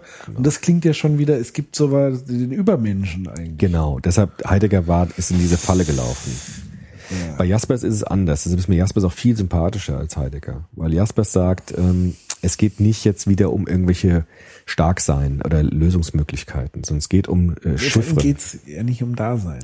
Es geht nicht um Dasein. Es geht darum, sich Daseinsformen anzuschauen, die das Seins, Sein erhellt haben. Buddha, Sokrates, Jesus. Und dann auch Kant. Also Kant ist für Jaspers auch ein Seinserheller. Ja? Durch seine Philosophie. Indem er die Vernunft beschrieben hat, die Grenzen der Vernunft aufgezeigt hat, hat er das Sein erhellt. Also das Wichtige, was ich jetzt sozusagen mitnehme von Jaspers und vielleicht auch ein Ansatzweise von Heidegger, ist ähm,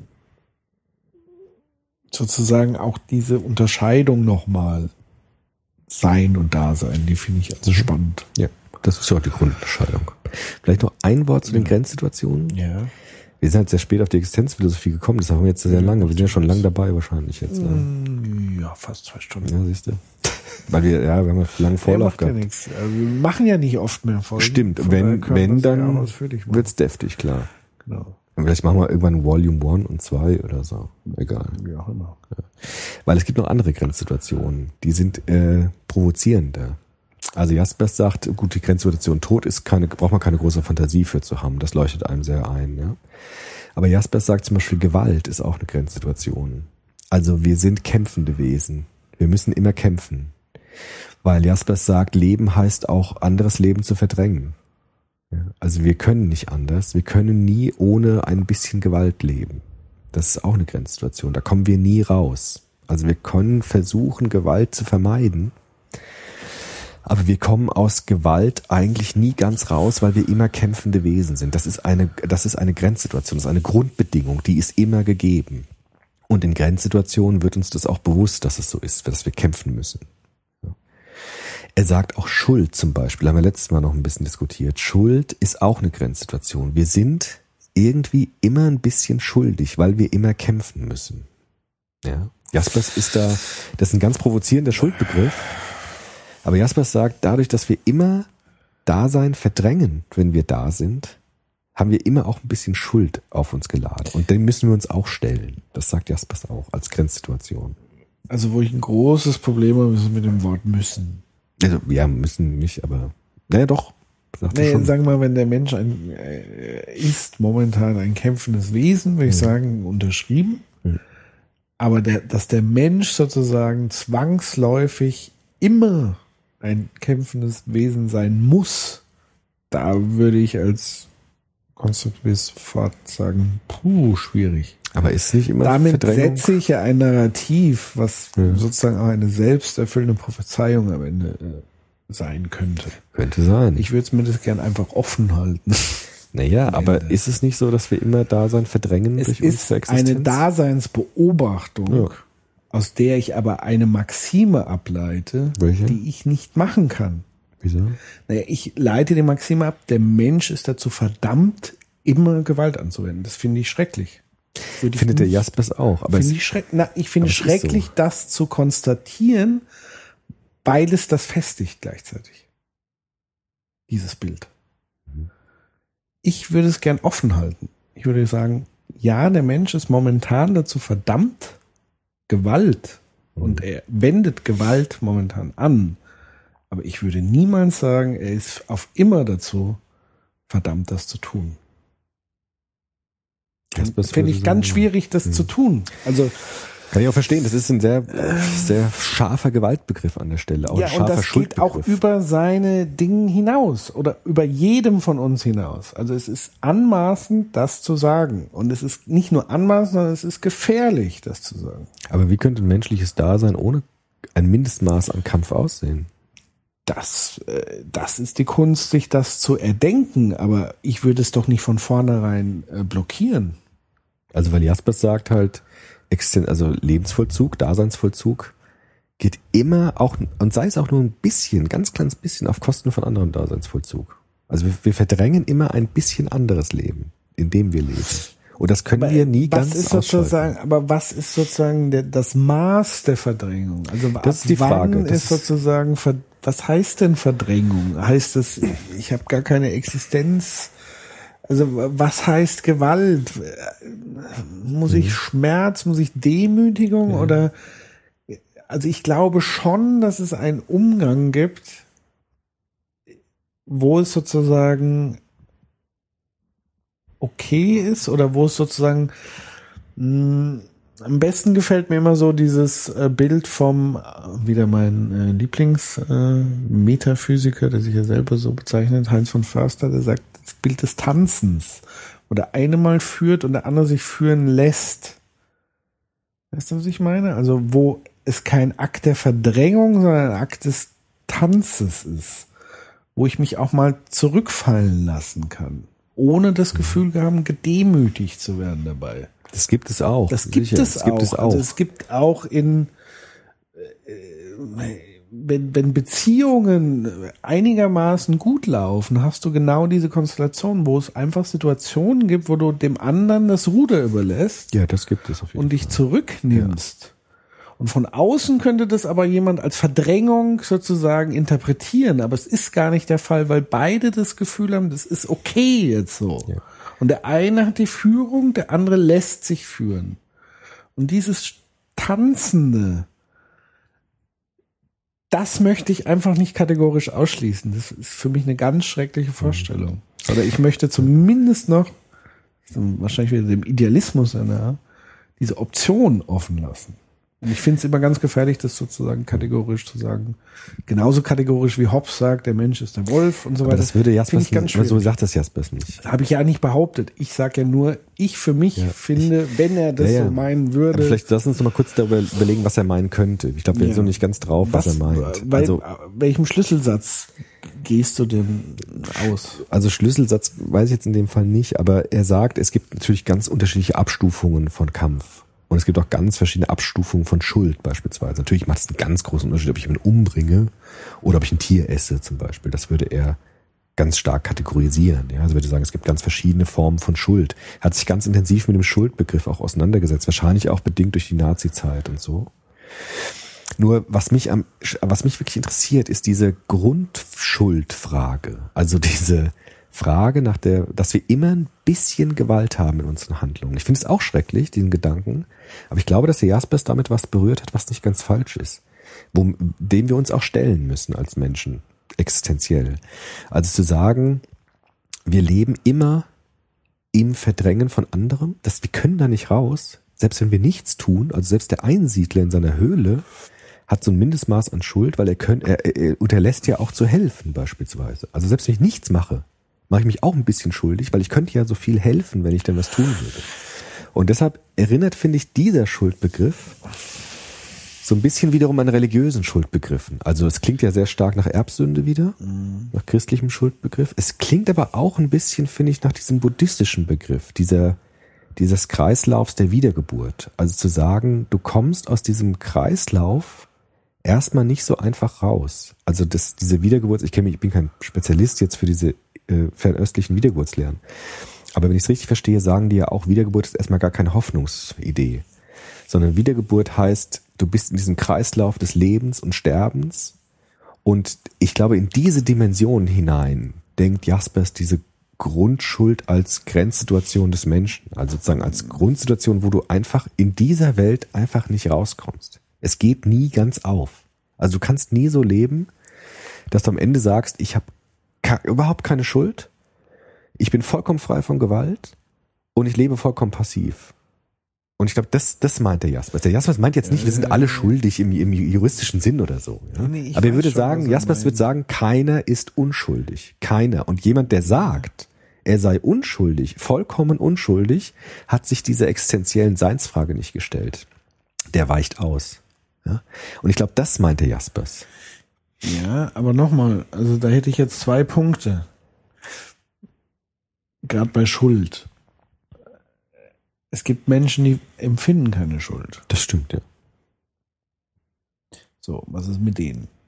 Ja, aber nur wenn man keine Schuld empfindet, heißt es ja nicht, dass man nicht schuldig ist. Genau, aber dann ist es von außen sozusagen Ja. eine Zuschreibung. Ja, oder halt eine, ja, ist eine Zuschreibung? Ja, klar, es ist eine Zuschreibung. Genau. Ja. Ja. Also es ist eine äußere Zuschreibung, eine äußere Beobachtung Mhm. von jemandem anderen, also mein Dasein schreibt Mhm. deinem Dasein zu, du bist schuldig, aber Ja. mein Dasein empfindet es gar nicht. Das kann passieren. So. Ja, das kann passieren. Bei Steuersündern zum Beispiel scheint es ja so zu sein manchmal. Genau. Dass die gar kein Schuldbewusstsein Genau, also und dann nochmal in verschiedenen Kontexten Mhm. natürlich. Also der eine fühlt sich schuldig, ähm, hat ein schon ein schlechtes Gewissen, Mhm. wenn er irgendwie äh, einen Witz macht. Keine Ahnung, wo Ja, er ja, denkt, ja. kommt nicht an. Also das Ja, sind ja schon diese ganz alles. Ja. Kleinigkeiten Ja. oder du machst irgendeine witzige Bemerkung, die Ja. ist witzig gemeint, aber so. Ähm, das ist das eine. Also das finde ich schon mal schwierig, sozusagen das generell zu formulieren. Ja. Wobei, was du eben beschrieben hast, das würde Jaspers alles unter Dasein ab, abhandeln. Das ist alles Ja, konkrete aber er- Formen von Schuld. Das sind alles konkrete Daseinsformen. Das ist noch Ja. nicht existenzielle Schuld. Das ist nicht das, was er mit der Kann existenziellen. aber keine existenzielle Schuld geben in dem Sinne, weil er immer nur aus der Daseinsperspektive. Na klar, immer Er kennt nur. das Sein ja nicht. ja, stimmt. Aber So. Das Dasein ist immer vielleicht schuldbehaftet. Das ist momentan vielleicht der Fall, in dem er das beobachtet. Und das Einzige, was ich eben sagen möchte, ist, Mhm. ich möchte nicht von dem jeweiligen Dasein auf das gesamte Sein schließen. Und damit auch auf das folgende Dasein, was ich noch gar nicht kenne. nee, das macht. Aber wenn ich kategorisch sage, der Mensch ist immer von Gewalt umgeben, schließe ich auf ein zukünftiges Dasein, was ich jetzt gar nicht vom, also ich schaffe sozusagen die Geschichte, indem ich sie formuliere. Das finde ich sozusagen ein bisschen das Mhm. Geschmäckle daran. ist es ja auch. Ist ja auch ein Geschmäckle. Ist ja auch es ist ja auch okay. Es ist ja auch sehr naheliegend, weil man wieder in diesem eigenen Dasein Schlüsse daraus ziehen will und so weiter und so fort. Das ist ja was völlig Normales, sag Ja gut, aber ganz so normal ist nicht, weil wir eigentlich sagen würden, Schuld ist nur das, was wir tun könnten. Schuld ist auch völlig von Kontext abhängig. Also Nicht nur, sagt er. Also der Jaspers sagt, ja, stimmt, vom Kontext abhängig, in bestimmten Formen von Schuld. Aber es gibt eben diese existenzielle Form von Schuld, die uns in Grenzsituationen, Und es gibt Menschen, Erfahrbar die sich in gewissen Situationen nicht schuldig fühlen. ja natürlich, aber das ist, ja, aber Damit ist es eigentlich falsifiziert. nein. Ein Stück weit. Also Jaspers sagt, in diesen Grenzsituationen wird es uns erhellt, nicht erfassbar, nicht bewiesen, nicht festgestellt, aber es wird sozusagen erahnbar durch Chiffren der Gewalt auch und der Schuld, dass wir in den existenziellen Vollzügen als Dasein, als menschliches Dasein immer in diesen Vollzügen leben, die nie ganz aufgehen. Und das ist für Jaspers, für, ich sage nicht, dass es wirklich so ist, für Jaspers Ja. ist das eine existenzielle. Ja. Und alles, was dann kommt Genau, mit aber- Schuldgefühlen und aber K- das ist- Kriminalität und so, das ist alles Genau, aber Dasein. Das ist doch die entscheidende Formulierung für Jaspers. Ja, klar, natürlich. Formuliert er das auch so, dass er sagt, ich, Ja. Karl Jaspers, empfinde das. Ja, das so. sagen ja alle Philosophen. Und nicht ich, Karl Jaspers, sage, es ist so. Das ist, glaube ich, ein elementarer ja, Unterschied. natürlich sagt er das als Jaspers. Aber er sagt als Jaspers, es ist so oder, also es ist wieder eine feine Abstufung der Sprache einfach. Also er würde ist natürlich sagen, das sind seine Gedanken. Und die Gedanken kann man ja diskutieren, die kann man ja nachvollziehen. Das sind ja keine, das sind ja nicht einfach nur. Genau, das tun wir ja gar Ja, nicht. eben, genau. Also wir können uns ja unterhalten darüber, ob das sinnvoll ist, so zu denken. Ja. Natürlich denkt Ich- er so. Genau. Ja. Und nur weil ich sage, ich finde es nicht sinnvoll, heißt es ja nicht, es ist nicht sinnvoll, sondern ich, ich sage, aus meiner Haltung heraus finde ich es problematisch, ein Statement abzugeben, wie der Mensch, also ähnlich, deswegen finde ich Hobbes problematisch, auch wenn ich ihm in meinen alltäglichen Beobachtungen jederzeit zustimmen würde, fände ich es trotzdem problematisch zu sagen, ja, es ist so und es wird immer so bleiben. Weil dadurch bin ich fast schon ein, ein von Förster-Schüler, weil der, der hat es einfach wunderbar in seinem ethischen Imperativ formuliert. Handle stets so, dass die Anzahl der Handlungsoptionen zunimmt. Ja, Also das- ich öffne. Natürlich, aber das will Genau. Jaspers auch sagen. Ja, ich, ich will ist ja auch Jaspers nicht schlecht machen, sondern ich, ich will ja jetzt an dem Punkt diskutieren, ob es jetzt so gemeint. Mir geht's sozusagen um, um die Haltung, die ich da ein Stück weit mit vertreten würde, eben zu sagen, ich finde es einfach, ich finde es auch blöd, wenn Zeitungen schreiben, ähm, Jugendgewalt nimmt rapide Das zu ist was und ganz solche anderes, das ja, ist ja, aber da, Das ist eine mir geht's aber im andere- Kern sozusagen um diese Narrative, die entweder sagen, es ist so und es wird immer so bleiben. Das finde ich Mhm. prinzipiell schwierig. So. Ob das Jaspers wirklich so gemeint hat oder nicht, würde ich So hat er, aber das hat schon jemand. Ja. Und Jaspers würde, wenn ich jetzt provozierend wäre, würde Jaspers sagen, das sind alles Ausweichmanöver, was du jetzt machst. irgendwie ausweichen. Also ähm, zu sagen, der sieht es doch nur so und ich finde es doof oder ich finde es nicht gut und wir müssen noch erweitern und so, da würde Jaspers sagen, du hast dich dieser Problematik noch nicht gestellt, Welche Problematik? dass wir immer eine existenzielle Schuld haben. Das sind alles, das sind ich alles mich Masken. ja jetzt äh, dem schon entgegen, aber ich möchte trotzdem nicht behaupten, ich möchte nicht in die Glaskugel gucken und sagen, es wird immer so sein. Ja, jetzt, wir sprechen vom Hier Ja, und jetzt. jetzt, ja, genau. Hier und jetzt gebe ich ihm recht, ja. Hier und jetzt ist geprägt von Gewalt, aber ich leite daraus nicht ab, dass das morgige Hier und Jetzt genauso aussieht, sondern es wird sich stetig verändern. Aber es gibt Ob es sicherlich sich nicht verändern. jemals gewaltfrei sein, will ich auch nicht behaupten, aber ich will es nicht ausschließen. Das ist einfach der Tick mehr, der mehr Handlungsoption, auch wenn es vielleicht nie. Und das war auch damals unsere äh, legendäre Küchendiskussion, wo das Thema künstliches Bewusstsein, wo du gesagt hast, es ist nicht möglich. Ich hoffe auch nicht, dass, und ich glaube auch nicht, dass es möglich ist, aber ich will es nicht ausschließen. Ja, natürlich nicht. Aber es wäre so, als wenn wir fragen würden, ist es irgendwann möglich, dass wir nicht mehr sterben müssen? Das ist ja eine ähnliche Frage. Ja, und? Also es sind so Fragen. Möglich. Das sind so Fragen. Ich weiß auch gar nicht, ob der Jaspers sagen würde, das ist nie möglich. Er würde nur sagen, das, was wir über das Dasein erhellen können, ist eben diese Grenzsituation. Und dadurch würde er sagen, Tod. Und er würde provozierenderweise, viele hat das auch aufgeregt bei Jaspers, aber er ist dabei hängen, also er ist da stand ge- geblieben dabei. Er hat gesagt, Schuld, Gewalt, Kampf, das sind auch Grenzsituationen. Und Jaspers würde sagen, auch da bin ich mir nicht sicher, ob das stimmt, aber er würde sagen, wir können die Schuld nur dann vermindern, wenn wir uns dieser existenziellen Schuld dem stellen und es auch anerkennen.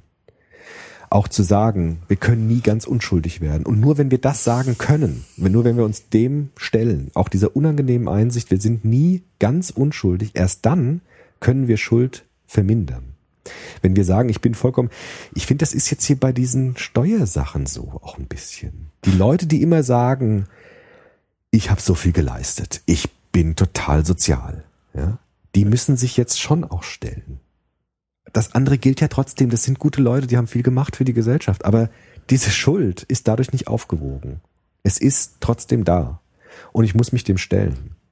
Und ich glaube, das meint der Jaspers. Also dieses, dieses Ding zu sagen, ich weiß von mir selbst. Und ich, Jaspers würde sagen, ich könnte niemals von mir selbst sagen, ich werde nicht schuldig, weil ich bin immer schuldig. Und es gibt keinen Menschen, der nicht Aber es ist immer unschuldig eine ist. Zuschreibung von außen. Und von mir Weil selbst. Steuersünder ist ja das beste Beispiel. Die Das ist auch haben, ein blödes Beispiel, weil es keine existenzielle Schuld ist, aber ja, aber es ist dann eine Daseinsschuld, wie auch immer. Was Das heißt denn dann Daseinsschuld, existenzielle Schuld? Das ist die Existenziell Gesamtheit aller Daseinsschulden. Nee, existenzielle Sch- Schuld heißt, es ist eine Grundsituation des Menschen, dass das Leben nicht aufgeht. Dass du immer Dasein verdrängst, um da sein zu können. Und das Leben geht nie ganz Gut, das auf. ist so in die Richtung Buddhismus, Genau. Leben ist Leiden. Ich glaube, das ist das, was der Jaspers meint. Ich glaube, dass das in diese Richtung geht. Der Jaspers meint gar nicht jetzt unsere Schuld, die wir jetzt alltäglich hier haben. Ja. Sondern ich glaube tatsächlich, dass es in diese Schuld geht. Leben ist Leiden. Leben ist immer Su- Suche nach Erlösung auch von diesem Leben, weil wir merken, hier geht es nie ganz auf. Und ich glaube, das meint er halt, diese Form. Und ich glaube, das ist nicht einfach nur eine Zuschreibung dann an der Stelle. Ja, das ist das, was er meint, glaube ich. Verstehe ich. Auch da könnte man sagen, ich möchte mir das offen lassen. Kann ich auch verstehen zu sagen, Genau. vielleicht ist es irgendwann wirklich anders. Genau. Ja. Aber so, Ich kann es nachvollziehen und wie gesagt, den letzten das ist auch, das ist auch das Provozierendste, finde ich, an Jaspers Philosophie, diese Schuldfrage. Da gibt es auch am meisten Widerspruch, glaube ich. Ja, wobei es, wie gesagt, es ist nachvollziehbar. Also in unserem jetzigen Kontext, aber Ja, also das ist das, was ich jetzt von dieser existenziellen, Existenzialphilosophie so ein bisschen verstanden habe oder meine verstehen, verstanden zu haben. ja. Also diese Fragen jetzt mit Sein und Dasein, Okay. Frage mit Grenzsituationen und die Frage mit Seinserhellung.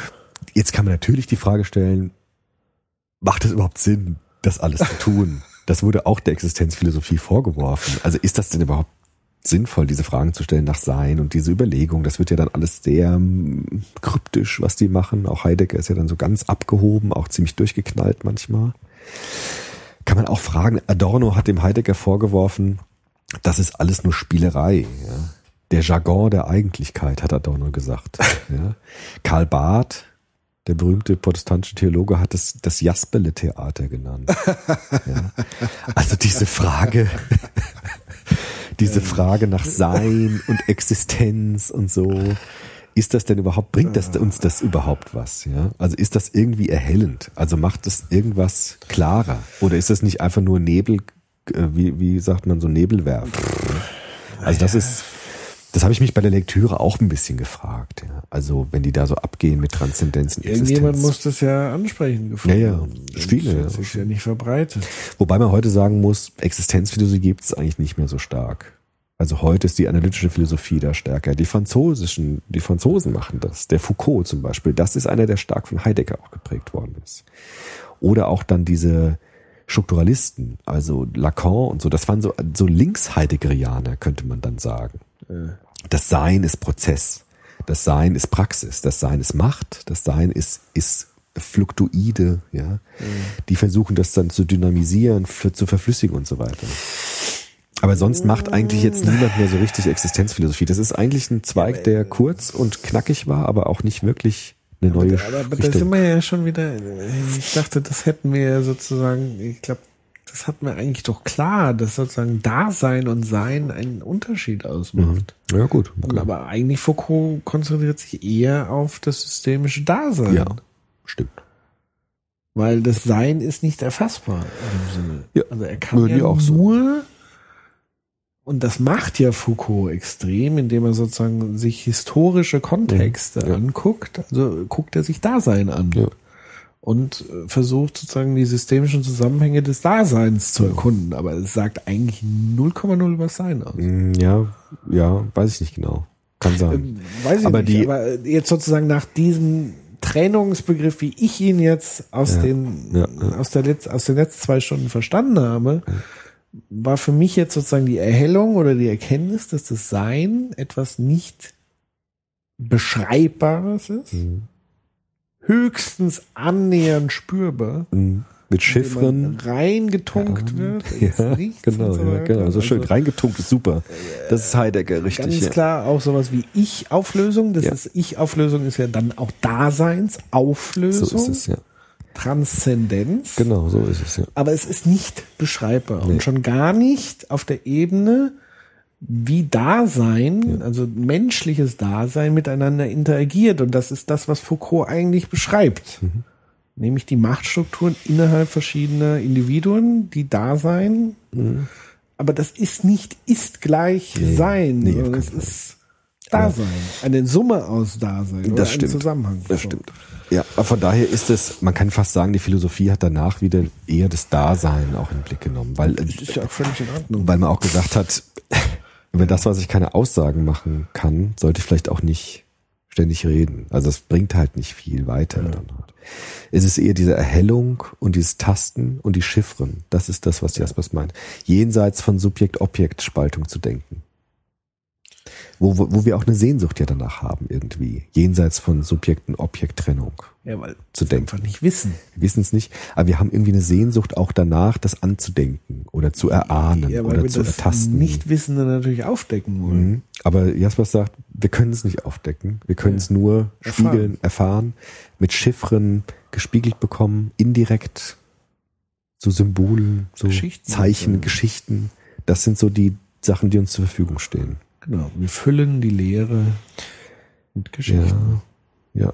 Oder in der Lehre ist das Sein, das so, so, so Spuren rauswirft. Ja, Zu uns hin. Auch das ist ja äh, eine Geschichte. Ja klar. Ja, Heidegger sagt, äh, Sprache ist zentral für diese Beschreibung oder Erahnung des Seins, weil wir haben nichts anderes außer unseren Gefühlen. Aber wenn wir über die reden, brauchen wir wieder Sprache.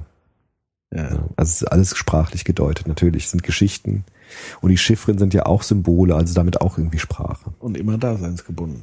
Ja, wir können nicht nicht wirklich darüber hinausgehen, ja klar. Nur ansatzweise. Tja. Aber wir tun es und wir wollen es trotzdem, obwohl wir es nicht können. Das ist das Ja. ist das, was die sagen. Deswegen haben wir jetzt auch zwei ein Viertelstunden darüber gesprochen. Tja, Tja, so ist es. Aber hoffe ich dennoch, ähm, ich fand es jetzt spannend. Ja, ich finde es auch spannend. Ich bin total erschöpft. Ich weiß nicht, wie das den Hörern so geht, wenn die das hören, ob die da völlig äh, irgendwie aussteigen oder ob die da mitgehen, würde mich mal interessieren. Würde mich auch interessieren, weil ich könnte verstehen, dass man heute stark aussteigt, weil ich das ist, das ist, ähm, ich habe das auch nicht wirklich verstanden. Ich habe da so rumgestottert oftmals, weil ich irgendwie, ich habe das jetzt Ja, einfach mal so eigentlich gemacht. Äh, Existenzphilosophie nicht dann auch schon wieder Chiffre? Ja. Schon. ist ein Tun. Also wir können nur das tun. Wir können nicht das gegenständlich angucken. Wir können es Oder nur es ist einfach ein, Trick, ein Werkzeugtrick. Gibt's auch viele, die sagen, es ist einfach nur eine Seifenblase. Gibt's ja, auch. oder es ist halt einfach so ein Köder, um genau sich diesen Fragen nochmal, so wie wir so ein Stück weit sind ja dann Kann auch man. Abgewichen sozusagen von Ja. der reinen Lehre und haben uns selber Gedanken gemacht. Ja, es ist immer Vollzug, ja. Sowas. Also es ist schwierig, ein schwieriges Thema. Also da, Aber da muss man sich natürlich die Frage stellen, muss ich das lesen oder kann Ja, ich mich also- sowieso damit beschäftigen? Mich fragen. also Transzendenz, äh, Jasper sagt, transzendieren kann jeder, ja. wenn man dran bleibt an den Fragen. Wenn man sagt, ich stelle mich den Fragen, ich, äh, ich bleibe auch an den Gefühlen dran, die dabei auch auftauchen. Das ist ein Akt der Freiheit. Das heißt, Meditation ist ein Akt Ja, klar. Akt der Freiheit. Des Kann sein, es kann dazu führen. Ja. Es kann auch sein, dass beim Wasserkiste schleppen sowas passiert. Also es ist, es bricht immer wieder ins Leben ein. Es ist da plötzlich. Plötzlich ist die Frage da. Plötzlich ist ein Gefühl da. Plötzlich ist Angst da. Plötzlich ist der Tod da. Das sind alles diese Fragen, die kommen. So wie ich heute in der Bahn. Genau. Grenzsituation. Das ist auch eine Grenzsituation. Genau. Ja. Ja. Oder hast ein Knie, Bein gebrochen. Plötzlich ist das da. Plötzlich bricht der Tod ins Leben. Ja. Ja. Oder hast Schmerzen, wachst auf, hast Schmerzen. Oder plötzlich ist der Tod. Da ist eine Chiffre vom die, Tod da. Äh, wenn die Kontrolle Ja. weicht. Wenn es Dasein brüchig wird. Ja. dann taucht die Frage nach dem Sein auf. Tja. Und das kann ständig passieren. Es passiert uns ja Das ist auch. auch unangenehm. Es ist unangenehm, aber Jaspers sagt, bleib dran. Ja, also spür dem nach und dann wird's besser. Ja. In die Angst reingehen, aushalten, nicht weglaufen. Das ist das, was die sagen. Eigentlich, was die Psychologen heute auch sagen. Die Verhaltenstherapeuten sagen nichts anderes. Ja? Bleib in der Angst, halt es aus und du wirst sehen, wie sie sich auflöst. Also dann ist es, es wird besser, wenn du nicht wegläufst vor diesen Fragen. Das sagt der Jaspers eigentlich auch. Gut. Gut. In diesem Sinne stelle ich mich jetzt dem Bett. Ja, ich mich auch. Es ist äh, 1.55 Uhr auf unserer Uhr. Ja. Gut. Und es war mir eine Freude, wie immer. Ja, mir auch. Ich bin froh, dass ich die, dass ich das jetzt hinter mir habe. Auch ein bisschen. Rausgekotzt. Ja. Ja. Genau. Hat sich ja gelohnt, Ich hoffe. die Vorbereitung. Finde ich. Ich hoffe. Also, Ich hoffe sehr. wir sind gespannt auf eure Kommentare. Seid nicht zu harsch mit jetzt nicht die Heideggerianer, die mir jetzt das voll um die Ohren hauen. Ich Ja, bin Anfänger in dem Bereich. äh, ist natürlich immer der Fall. Ja. Ne? aber Das gut, soll mal, mal jemand besser machen. seid nicht zu streng mit, mit uns. Also, das finde ich ja immer so, äh, das ist auch so ein Lebensmotto. Wer motzt, kann es gerne besser machen. Ja, klar. Nee, weil das ich, äh, machen ja auch Leute, also ist Ja, ja, ist ja okay, Ist wenn sie gut. sozusagen die Ergänzung, Klar. aber sozusagen einfach nur, ihr habt Scheiße Klar. geredet, ist Ja, natürlich ist ein bisschen. nee, weil aber ich, ich merke halt bei dieser Vorbereitung, ich habe jetzt diesen ganzen Scheiß gelesen, auch wirklich jetzt wirklich wochenlang tatsächlich und ich merke, es ist, ich komme da irgendwie auch nicht ganz dahinter, aber man kommt vielleicht auch, vielleicht kommt da niemand auch ganz dahinter, was die meinen. Also es ist einfach es ist extrem schwer, es ist sperrig ohne Braucht man auch gewisse Braucht der Zeit und diesmal war ich Zusatzvernetzung. Ja, genau. Und die hatte ich jetzt in dem Fall nicht. Ich musste das irgendwie alles selbst so mir erklären und da bin ich auch voll an meine Grenzen gekommen. Ja, Ich hoffe ja, unser Gespräch hat noch ein bisschen. ja, ja auf jeden Fall. So. Unbedingt. Gut, Gut. dann ähm, freuen wir uns über Kommentare, Feedback, was auch immer. Und ja, nächste Sendung, wie gesagt, kann dauern, ne? Kann dauern, ja. Oder wir finden irgendwie einen Gast, aber es ist Ja, momentan einfach bei Ist, ist, ist halt, wie es ist. viel los. Ihr- äh, Genau, ihr, müssen, ihr müsst euch dem stellen. So ist es. Ihr müsst euch der Angst stellen. so ist es. So. Ja, Gut. und Existenziell ins Bett. so sieht's aus. Gute Nacht, Freunde. Gute Nacht. Bis bald. Tschüssi.